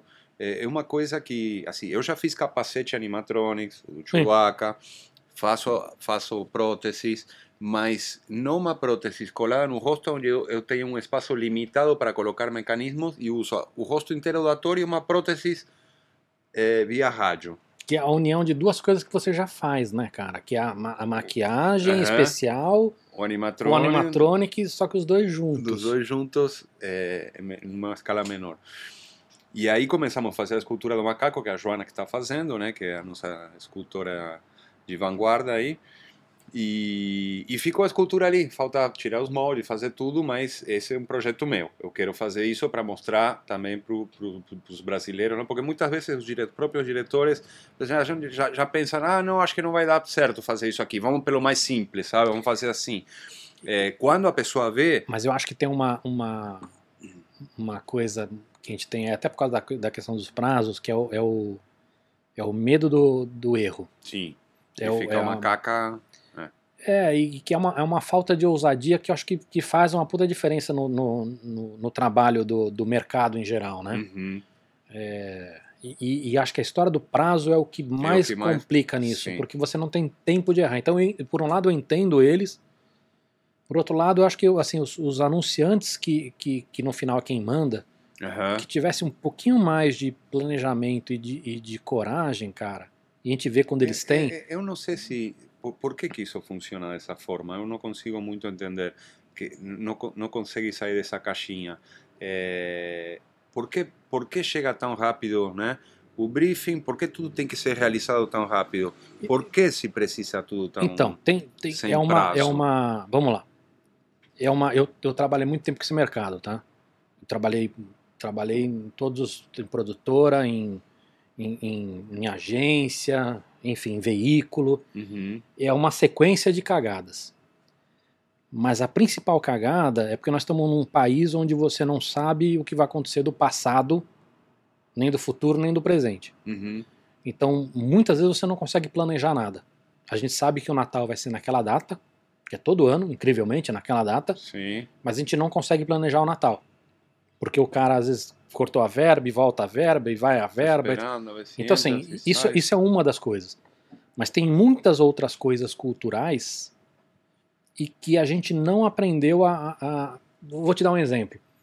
Uma produtora a- a- na década de 90 tinha um EBITDA, tinha uma lucratividade muito absurda. Uhum. Muito absurda. Então, aquela coisa de faz de graça pra mim de Cannes, ou não gostei, muda tudo, tá tudo bem. Porque se eu ganho 80% de lucratividade no projeto que eu tô fazendo pra você, não tem nenhum problema eu jogar aquilo fora e fazer de novo. Aham. Só que isso foi na década de 90. Hoje, produtoras, às vezes algumas têm lucratividade negativa, o cara tem prejuízo no que ele faz Sim, sim. e, e- e continua os mesmos prazos. Então tem uma questão também cultural e de escola, então é, é, muita, é muito erro junto. Mas o principal que eu vejo é a falta de planejamento, que é um pouco culpa, mas também é um pouco consequência do, do, do país que você vive, entendeu? Que, não, que você não sabe o que vai fazer amanhã. Corta a verba, vai, economia, aí o presidente fala um negócio, aí cai não sei o que, aí o outro, aí o dólar, aí o... Tu... E aí a- os anunciantes não conseguem se planejar, entendeu? Aham. Então vem essa coisa muito de cima da hora, nessa história de cima da hora, cada um senta um pouquinho em cima e a produtora, que é você, você é o, é o ânus desse sistema digestivo inteiro. Na verdade, o ânus é o cara que você contrata. Então, todo mundo sofre com isso, Aham. mas você é o que mais sofre. E o cara que você contratou mais ainda do que você, entendeu? Então é, é uma, uma série de, Se tiver pimenta aí no meio do caminho, pior. e sempre, e sempre tem. Sempre tem, né? Sempre tem. Na Argentina a gente, Ah. a gente sempre tem, tem um ditado que diz: algum culo vai sangrar. É. E não vai ser o meu dessa vez, né? Pelo menos a gente sempre tenta tirar o nosso da reta, né? É. Mas você tava falando Mas- do, do, do macaco prótese, lá, sim, da do macaco. prótese. É. E aí. Bom, isso, é- isso é um, um projeto pessoal, né? mas você começou esse projeto? Sim, sim, mas eh, o que acontece? Isso que eu te falo, parece que quando tem um, tempinho e eu começo com algum projeto pessoal, vem um monstro e me engole. Mas esse depois, monstro é bom, cara. Não, sim, não posso nem É, reclamar. vai pagar, depois, vai pagar os depois, do ano, depois do ano passado, que é, fiz um Papai Noel marionete para final de ano. Papai Noel anão. É, cortaram a perna do Papai Noel. Mas, às vezes eu penso também, não sei, pareceria como que eh, esse, lance de, de não ter o prazo, né? Como que é uma desculpa para se as coisas são erradas. Eu acho que tem um pouco de tudo. Por Né? isso que eu falei, Às não é, uma, sinto- não é uma explicação única. É, é. Não, Tem um não- pouco de medo de errar, tem um pouco de falta de ousadia, tem um pouco. Você deve sentir muito isso no trabalho, muito do que a gente faz acaba sendo um copycat. Ah, eu vi aquilo ali, então eu quero uma coisa similar. Sim. Acho que tem, tem uma mistura de tudo, né? aham. É, por isso acho que é muito complicado. Mas vou te dizer outra coisa também. Tem um pouco da cultura do brasileiro que se você tem um prazo muito bom, às vezes a coisa não sai também. O que é um- um- uma loucura isso. Isso, eh, eh, eu, eu percebi isso, eh, às vezes quando contrato terceirizados, eh, quando você tem um prazo grande, parece que a coisa não, não, não se desenrola, sabe? Parece que tem que ter a pressão e o negócio ser curto para a coisa acontecer. É. Porque senão se estica tanto e Ah. depois nem fica bom, parece, né? É. Que eu, ba- eu ba- eu bati um papo já- com uma, uma mulher maravilhosa, inteligente pra cacete, que é a Carla Tiepo, e ela, e ela é neurocientista. E ela tava falando que essa procrastinação Ah, eu assisti esse vídeo hoje, Tem- justo antes de é, é um negócio de prazer, né? Então é uma maneira de a gente entender. Mas o brasileiro gosta especialmente desse prazerzinho aí. É, né? Deixar E o tudo- argentino também, porque estamos Gente. los, hermanos, então é isso aí, estamos no mesmo saco, né? É. Muito bom. Sapo do mesmo poço. Pois é. Cara, adorei o papo. Quero visitar vocês. Com certeza, Tô devendo essa visita quiser. já há um tempo. Por favor, apareça Quero- O lá. Cava quer, mas eu quero mais que o Cava. Essa visita Olha, cara, eu eu, faço questão. eu tenho um problema aqui que é o seguinte: a minha parceria com o Focas ela não vai dar certo. Porque todo mundo que eu trago aqui, ele quer trabalhar. Eu trouxe o Iberê aqui, ele quer trabalhar para o Iberê. Agora eu trouxe você, ele quer trabalhar para você. Tá tirando tiro para todo lado. Eu, É. sou, eu sou fácil, eu sou uma pessoa extremamente fácil. Mas tem uma, Eu sei. uma, uma coisa que. Óbvio que eu quero, eu quero chamar pessoas também é, que, que, que, tem, que são muito conhecidas, mas tem uma, uma coisa de trazer gente que nem você, que, que são pessoas fantásticas e que o mercado conhece, mas que não é tão conhecida fora do mercado. Ah, sim. né? sim. De, de mostrar como tem gente maravilhosa, gente incrível que, que às vezes não está no radar da, da bolha do YouTube, Aham, né? aham, Ou de outras coisas, assim. aham. Então é, é muito legal ter você aqui, cara. Queria prazer, muito tempo. Prazer. Valeu, valeu. Muito legal. né? E espero vocês lá, né? Ah, vou com certeza. Tomar um cafezinho. Não vai ser igual a esse de, Não, de não, expressinho de maquininha, mas não é. Não, é Não, de mas- caixinha inox. Maravilha. Gente, para quem ficou até aqui, super obrigado. Lembra do que eu pedi lá? Gostou? Compartilha, dá like, dá share, comenta. Isso ajuda bastante a gente. Está no comecinho aqui para a gente crescer. Vai ajudar muito, muito, muito.